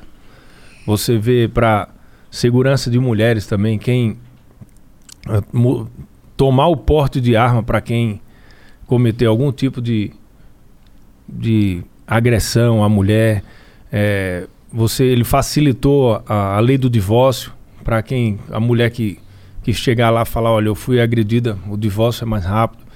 E assim, só fortaleceu a polícia, todas as polícias. Hoje você vê o, o orgulho de ser policial que não existia, que hoje tem no governo Bolsonaro. Pergunta para um policial como era antes e como é hoje. Como é que você ajuda a segurança pública? Primeira coisa, fortalecendo os policiais. Como é que você ajuda a educação? Você valorizando os professores. Então, assim, ele valorizou demais. A... Eu não concordo com essa pergunta, não.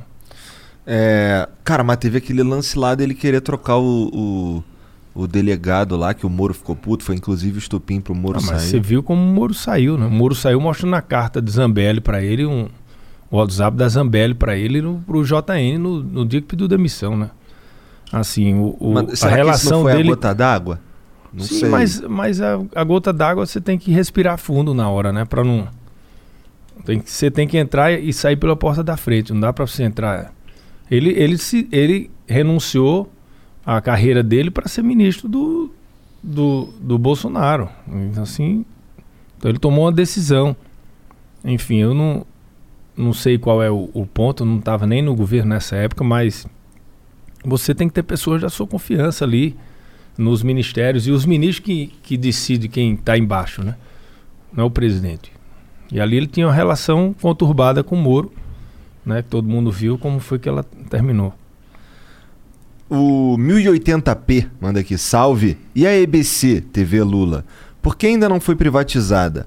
Além disso, como anda o leilão do 5G? Tem muita pressão entre os Estados Unidos e a China em cima do Brasil nesse leilão? Valeu, ministro. Está na hora do governo deixar de anunciar na TV e passar para os podcasts. Não, não vem com essa Vem não. com essa não. Aqui não tem essa não. Não quero dinheiro do governo, não. Muito obrigado. Não.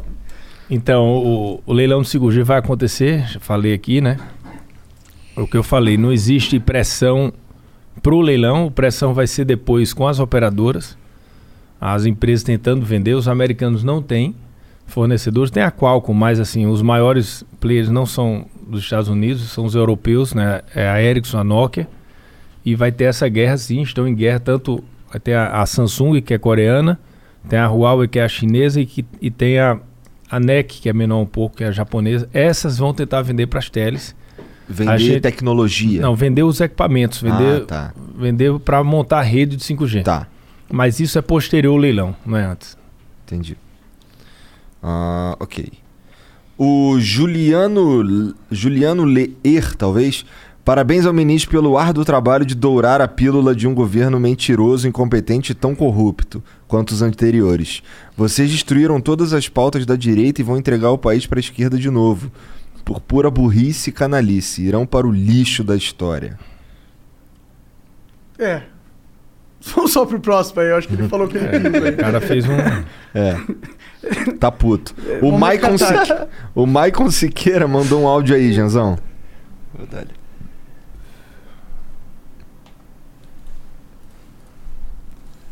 Ministro, por que a maioria de todos os ministros e deputados para o governo tem um interesse tão grande em defender a imagem do presidente e não defender os interesses do país? Porque eu só ouço o Bolsonaro, mas e o país? Porque o presidente vai passar e as pessoas vão continuar sofrendo com as coisas que não são decididas. Porque o, o governo ele não é atacado. Ninguém ataca o governo. Pouca gente ataca. Você, as pessoas chegam até a dizer o seguinte: o governo vai, vai bem apesar que o presidente fez isso ou aquilo. Existe uma pancadaria muito forte em cima do presidente. Como a gente é ministro e vê o que acontece, vê o cara defendendo a liberdade, a pátria ali, Deus, a família, na reunião ministerial pedindo que não tenha corrupção, a gente se revolta. Os ministros querem defender o presidente.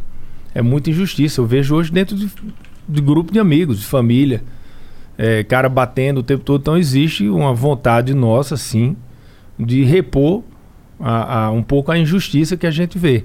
O governo sempre é, é defendido, mas só que as pessoas não estão nem querendo ouvir hoje. Existe hoje uma cortina de fumaça que os opositores conseguiram colocar, que a briga fica só nela, que é bom para a oposição, que é ruim para o governo. Para o governo seria bom se a gente só, só defendesse o governo, tirasse essa cortina. Essa é a minha guerra. A minha guerra é que não tenha ruído, que acabe o ruído, que é para que a gente mostre o governo. Essa é a minha, minha missão que eu não consigo realizar. O, Até agora, né? O Pato 6735 diz aqui, sal, sal família. Queria perguntar ao ministro do porquê ele fez lobby pro fim da TV Loading, antiga MTV, e que tinha apenas seis meses no ar. Depois de, uma, depois de uma visita dele ao prédio, demissões de 60 funcionários e entregando a concessão pública desta para a Jovem Pan. Mentira. Nem sabia nada, não sabia nem que era o dono da MTV. Recebi uma visita lá do Tutinha, dono da Jovem Pan, com Beto. Beto, que é o dono da MTV. Beto Calunga. E eles estavam dispostos, os dois, a fazer uma parceria entre entes privados que não tem o, nenhuma decisão do governo em relação a isso. Entendeu? Então, o governo não se Jamais meteu. não conhecia o Beto Calunga. Nunca tinha ouvido falar que, que o Tutinha estava atrás disso. Eu soube que ele estava atrás antes da TV Estadão, que não conseguiu comprar. Foi o Patati Patatá que comprou, o Rinaldi. E depois eu recebi o Tutinho para uma reunião, não sabia nem que ele vinha acompanhado, estava com o dono da, da MTV, que eu não, também sabia, disseram que eles iam fazer uma parceria. O governo não pode se meter em relações privadas. E eles foram falar o que contigo lá? Não, eles foram falar que eles estavam montando uma. ia deixar de ser MTV, ia ser Jovem Pan Notícia, Isso- Jovem Pan isso- 24 horas, eu apenas fui informado. Tá, com todo respeito, isso é algo que tu quer saber? Tipo, porra. Não, o, o- o- os donos de, de TV, de rádio, eles sempre vão, né, vai fazer alguma operação de fusão ou É de normal venda. ir lá falar. Normal falar para explicar, ó, aqui a gente vai fazer aqui uma junção, aí ele falou que é- aí ele falou lá dos números da Jovem Pan, do Panflix, Aham. que tá ganhando até de algumas TVs abertas, Aham. que tá indo super bem, por isso que ele quer entrar na TV, que ele quis comprar a TV Estadão, não deu certo, que ele não tem recurso, mas conseguiu fazer uma parceria, então não tem nada a ver com a gente. Ah, eu, eu não respondi sobre a EBC. E a EBC está no Programa Nacional de Desestatização. Eu já mandei. E eles vão dizer pra gente, o Banco BNDES contrata uma consultoria, eles vão falar se tem como vender, se tem como vender ativos, ou se tem como fazer uma apenas enxugar ou fechar. Então essa resposta vem da economia. Entendi. BNDES. O Ibaitelo mandou outro áudio aí, Janzão. Depois tem mais dois áudios, fica Beleza, esperto. vou deixar tudo aqui já. Parabéns, Flow, pelo espaço democrático. Ministro, o presidente da Pfizer na CPI disse completamente o contrário de tudo que você falou. Você confirma então que o presidente da Pfizer mentiu? E qual é o interesse da Pfizer em mentir? Valeu, salve, Flow. Salve. Ele, ele não mentiu, ele disse. Ele, ele falou pelo contrário. O presidente da Pfizer deixou toda a oposição com raiva lá. Ele foi altamente atacado pelos senadores da oposição que queria que eles falassem que ele falasse que o governo foi contra. Ele apenas disse, é, realmente sim, nós mandamos os e-mails antes e o e-mail só foi ser respondido tantos dias depois. Isso foi o que ele falou. Mas vem de fato o que eu disse. Ali naquele momento não existia vacina. Em agosto de 2020, não estava nem perto de ter vacina. A primeira foi 8 de dezembro. Então o governo ele não foi omisso em não ter comprado a vacina em agosto, porque ali ele já tinha comprado 100 milhões de doses da AstraZeneca. Então ele já tinha feito a, a, o, um aporte alto, um MP de 2,5 bi para fazer isso, depois a da COVAX Facility. E a Pfizer, eles mudaram a quem foi para lá, o que eu, eu falei isso na entrevista aqui hoje. Quem foi para lá foi o presidente da América do Sul, para a CPI. E o governo não negociou com ele. Foi o ministro Paulo Guedes, presidente Roberto Campos, do Banco Central, presidente da República, ligaram direto para o CEO Global, reclamando da negociação que estava sendo feita pelo, pelo presidente da América Latina, eh, da América do Sul, que estava oferecendo poucas vacinas pelo que o Brasil precisava. E eles aumentaram o número e com o CEO Global e foi feita a compra. Tu sabe quando é que foi que os caras fecharam o negócio pra comprar a AstraZeneca? Junho de 2020. Junho de 2020. Que foi feito o acordo que o governo gastou, fez um MP de 2 bi para fazer o, é, é, o consórcio, né, para produzir a AstraZeneca com a aqui com o Instituto Nacional, que foi feito ali o, o foi um MP de 1.9, foi 1.9 bilhões. Foi feito em junho de- do ano passado, que foi feito exatamente para comprar aí 100 milhões de AstraZeneca com a Fiocruz. O acordo com a Fiocruz. Acordo Então foi feito assim que Um começaram ano a falar de vacina e tal. Um ano quando os caras Já garantiu 100 milhões ali. Mais 202 quando ficasse pronto. Que, que agora está sendo feito. Né? Você vê a, a Fiocruz está produzindo um milhão por, mei, por dia. O ano, o ano que vem a gente vai ter Covid. Todos os anos agora. Aham. Enquanto não tiver o remédio que cure, a gente vai ter que ter vacina todos os, todos os anos. Que é complicado, e a é um gente, vírus e tal. E a gente é o sétimo, é, é o quinto país do mundo que vai ser autossuficiente, cara. A gente vai chegar ano que vem, até o meio do ano a gente vai ter vacinado o Brasil inteiro. Com vacina feito no próprio país. Aquela questão do IFA, por exemplo, que, Aham. que a gente precisava fora do IFA tal. da Índia, da China, não vai precisar, porque a gente vai produzir agora em outubro, já vai ser a primeira vacina 100% nacional. Então, assim, Tá se... falando da Butanvac? Não, é, é a, a, a, A AstraZeneca vai ser a primeira. Ah, é? A vacina AstraZeneca, em outubro, a gente vai ter uma vacina 100% nacional, com IFA nacional. Já está sendo produzido o IFA. Por que que, é o IFA? acontece? É o- é IFA o é a célula mãe. É, é, é- farmacêutico ativo. É o. Chutei. É o, é o, é o princípio ativo para fazer a vacina. Tu é o, pega o é a IFA- coração. É, a matéria-prima, Pode isso aí. Mas Só é bem isso que você falou, Igor. É? Aham. Insumo farmacêutico É ativo. isso. É. Porque a gente só tem hoje vacinas com IFAs que são produzidos na Índia e na China. Tá. Tem mais um áudio aí, Jean. Tem dois, na real. Já vou botar um em seguida do outro, então. Tá. É, ministro, não subiu para a cabeça do Bolsonaro o poder, porque em suas falas há uma grande divergência de, do candidato para o presidente. Minha polícia, meu exército, quem só me tira daqui é Deus. Isso não se aplica a mim porque eu não sou funcionário público. Mudou bastante coisa, não? Vou explicar tudo. Minha polícia ele não fala. Meu exército é o povo. Quando ele fala meu exército, ele está se referindo ao povo. Ele explicou isso na live. Ele disse: se o meu exército quiser, eu farei. Se o povo quiser, for às ruas e pedir tal coisa, ele vai atender o povo. Qual foi outro que ele disse? Minha- meu exército, minha polícia e Deus. Ele diz que só Deus me tira daqui porque ele não aceita ser tirado na mão boba. Que ele disse.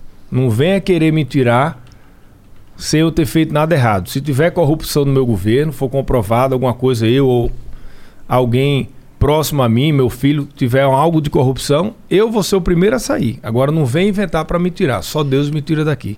Então é tem que eu tenho que explicar um pouco.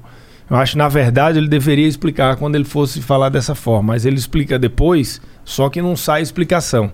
Quando ele explica na live em outro momento, entendeu, Monarca? Sim. Mas assim, o meu exército é o povo. Mas é esse, exército. quando ele fala do povo, ele tá se referindo à base dele? Ao povo. Ou ao povo 100% da população? Ao povo sempre é o povo que vai pra rua, né? O, se o povo pedir, ele diz É que ele só deve, povo, se ele só 20% deve do povo for pra rua e pedir uma coisa, 20% pedindo, mas tava na rua pedindo. Não, é, mas aí ele ele vai ele vai ele governa ouvindo o povo. Entendi. Então- o meu perigo, o perigo é o quem é o povo. Se o povo for todo mundo, ok. É, Agora, mas se o povo for uma base você, minoritária, você fudeu. sabe, é, você tem como dimensionar isso aí. Entendi. Saber se aquilo é um é, é igual 2013, quando foram pra rua em 2013, não foi o Brasil inteiro. Pra pedir, não é apenas os dois cent... 20 centavos, É, sei 20 lá. centavos. Mas o Brasil inteiro estava por trás daquela estava por trás. sentimento. É. Exatamente. Sim. O É. impeachment da Dilma não foi o Brasil inteiro para Dilma, mas existia um sentimento. Quando você tem que sentir se é um sentimento representado. Né? Vai ter um movimento aí do dia primeiro do voto auditável. A gente vai ver se aquele movimento é um movimento apenas de uma base ou um movimento que representa, pessoal, gostando ou não do presidente, ou não gosto, ou- ou- mas pô, vamos deixar a democracia em risco não? Vamos ter um voto auditável. Se esse sentimento a gente vai conseguir ler. Não é, não é nem pela quantidade de gente, é pelo, pela forma. A gente vai conseguir ter uma leitura. Cara, tu tava falando aí que ele tava nessa de, pô, se tiver um bagulho de corrupção tal, sou o primeiro a sair. Eu gosto disso, mas, é, mas eu fico pensando lá, porra, tem algumas paradas esquisitas lá nos filhos dele. Não tem? Não tem nada no governo. Cara. Aquele lance do, do, O, do o negócio do Flávio, que, que ele responde que até o STF, STJ trancou, era quando ele era deputado estadual. Tanto é que isso saiu antes do presidente assumir, foi em dezembro de 2018. Já estava isso, entendeu? Então, o argumento é que não foi algo que foi feito, não foi feito durante o governo. Não, foi é. feito no passado, É. se foi feito. Se- exatamente, e que ele tá se defendendo lá, tá porra, mostrando tudo que ele fez. E, e isso teve zero no governo. Era quando ele era deputado estadual, Jair Bolsonaro era deputado federal, não era presidente. Entendeu? E isso está sendo colocado, as pessoas colocam se fosse algo que foi no momento atual, não. A denúncia é atual. Mas os fatos são de quando ele era deputado estadual. E o senador tá, tá se defendendo, inclusive já ganhou lá no STJ algumas ações. Bom, tem mais um áudio aí, já. Assim como foi com a Dilma, é, serve para o Bolsonaro também, né? O povo elegeu, o povo tira. E, como dizem, né? A voz do povo é a voz de Deus. E a grande maioria diz: não queremos Bolsonaro e nem Lula em 2022. Tá assim como. Caralho. Acabou ali. Ele não mediu o tempo suficiente. Então, é o que ele falou. Vai ter o direito de representar a vontade dele em 2022 na urna. E a gente vai ouvir. A grande questão que eu falo é o seguinte: nem sempre a vontade é a vontade da maioria. O que nós teremos ano que vem vai ser o PT, a volta do PT ou a permanência do Bolsonaro. Ah, Essa questão da terceira via existe, mas eu- pelo que eu, eu faço pesquisa, eu converso, eu vejo, não tem jeito. Ali são oito candidatos ou dez com 33. Teria que ser um só para ter 33 para o segundo turno. Os dois largam com 30. Tanto Lula como Bolsonaro, os dois largam com 30. Então, o, o- a terceira via, o centro, né, vai decidir quem vai ser eleito no ano que vem, mas não que será o nome do- da terceira via. Espero que você esteja errado, cara. Espero mesmo. Eu, eu estou certo nisso. Sério.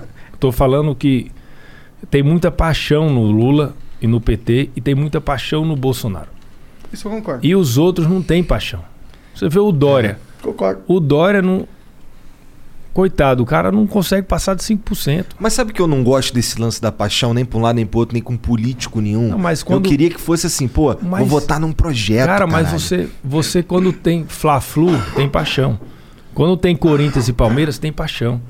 É o que eu tô falando. Não dá pra você ter ali Corinthians, Palmeiras, aí vai sair é, três times do interior achando que vai ganhar a eleição porque nem é Corinthians nem Palmeiras. Não, não tem jeito. Ah, mas isso significa que a eleição é, na verdade, um. Teatro. É, é para ver quem é mais popular. Não, é democracia. Sim, É sim. quem tem. É, o se problema é do povo Se nesse sair um caso. candidato de centro, de terceira via, que tenha conexão com a população, que faça com que a população identifique como o cara vai ser presidente, Bolsonaro fez isso em É, 18. que, é, eu sinto. eu- O que, eu- o que eu, Depende o que eu do quero povo. dizer. Você, é, pra ganhar, você tem que conquistar o povo. Com certeza, mas um projeto. Mas você tem que ter uma empatia com a população.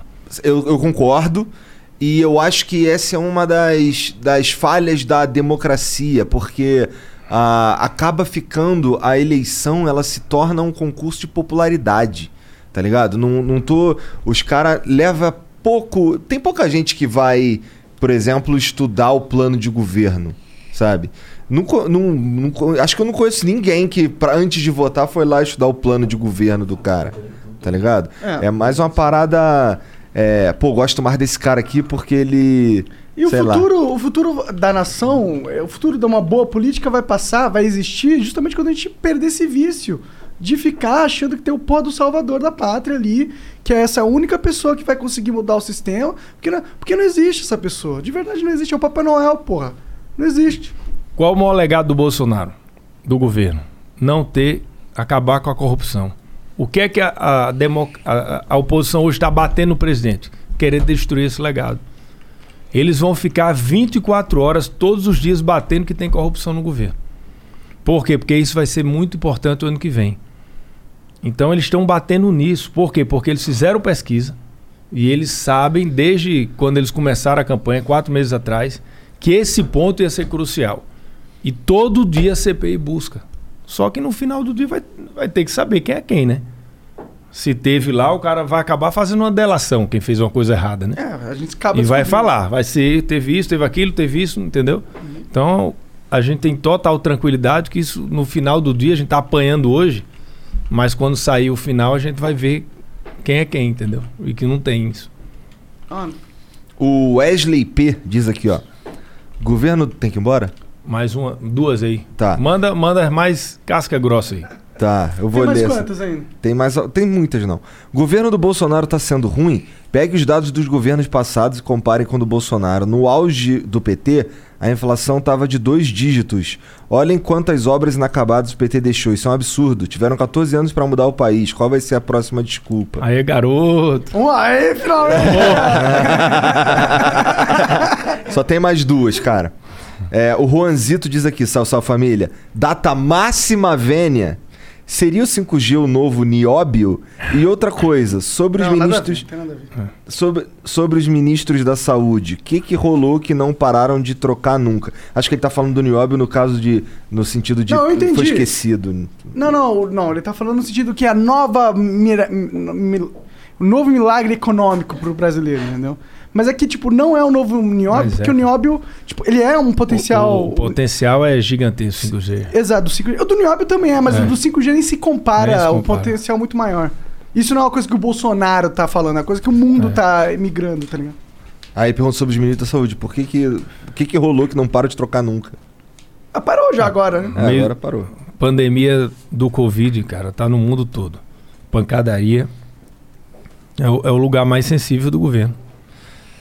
O Henrique WT diz aqui: sobre o fundão eleitoral, me parece uma jogada da oposição para desmoralizar o governo. Afinal, o Marcelo Ramos foi quem ocultou a votação sobre essa parte específica na lei orçamentária.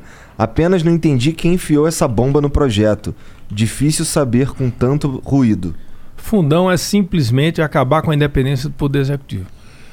Os partidos, com essa quantidade de dinheiro, já têm as emendas dos deputados e senadores. Os partidos desse jeito, eles não precisam de governo. Entendeu? Ficou só isso, mamando ali Isso é infinito. independência eterna do Poder Executivo. Independência. Isso é contra o presidente. Então ele vai vetar. Eu não posso falar pelo presidente, né? Não, quando ele vier aqui, a gente. É, já. Veta aí, Bolsonaro. Duvido. Duvido você vetar. Cara, usando a técnica.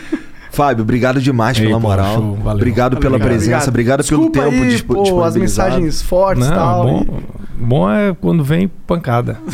Eu tô acostumado. É bom. Eu eu- Como, eu, como eu comecei falando a conversa, você tem um trabalho aí difícil, né? É, que é ser o tô- ministro das comunicações do governo Bolsonaro. Mas obrigado. Obrigado Bolsonaro com, com o a PT na, na oposição à pancadaria, né? É. Então, cara, é isso. Quer, quer deixar, Deixar uma falar mais mensagem, alguma uma coisa? rede Tá? social. Não, alguma não. coisa assim. Só agradecer. Não, não vai lá me seguir, não, irmão. Pelo amor de Deus, cara. Na moral. Não, só, só agradecer. Foi bom o bate-papo, conversa longa aqui. Legal, cara. Como você falou, foi na entrevista, né? É, Bate-papo. vamos É. conversa. Obrigado. Prazer grande mesmo estar aqui. Tá. Sério mesmo. Pô, valeu, Então, ó, você que assistiu e você que acompanhou a gente aí, obrigado pela moral também. Não esqueça de se inscrever, dar o like, como sempre. Pede pra, sei lá, manda esse vídeo lá no, sei lá, no grupo da família, no grupo da igreja, sei lá, como eu peço em todos os vídeos. E um beijo. Tchau. Tchau.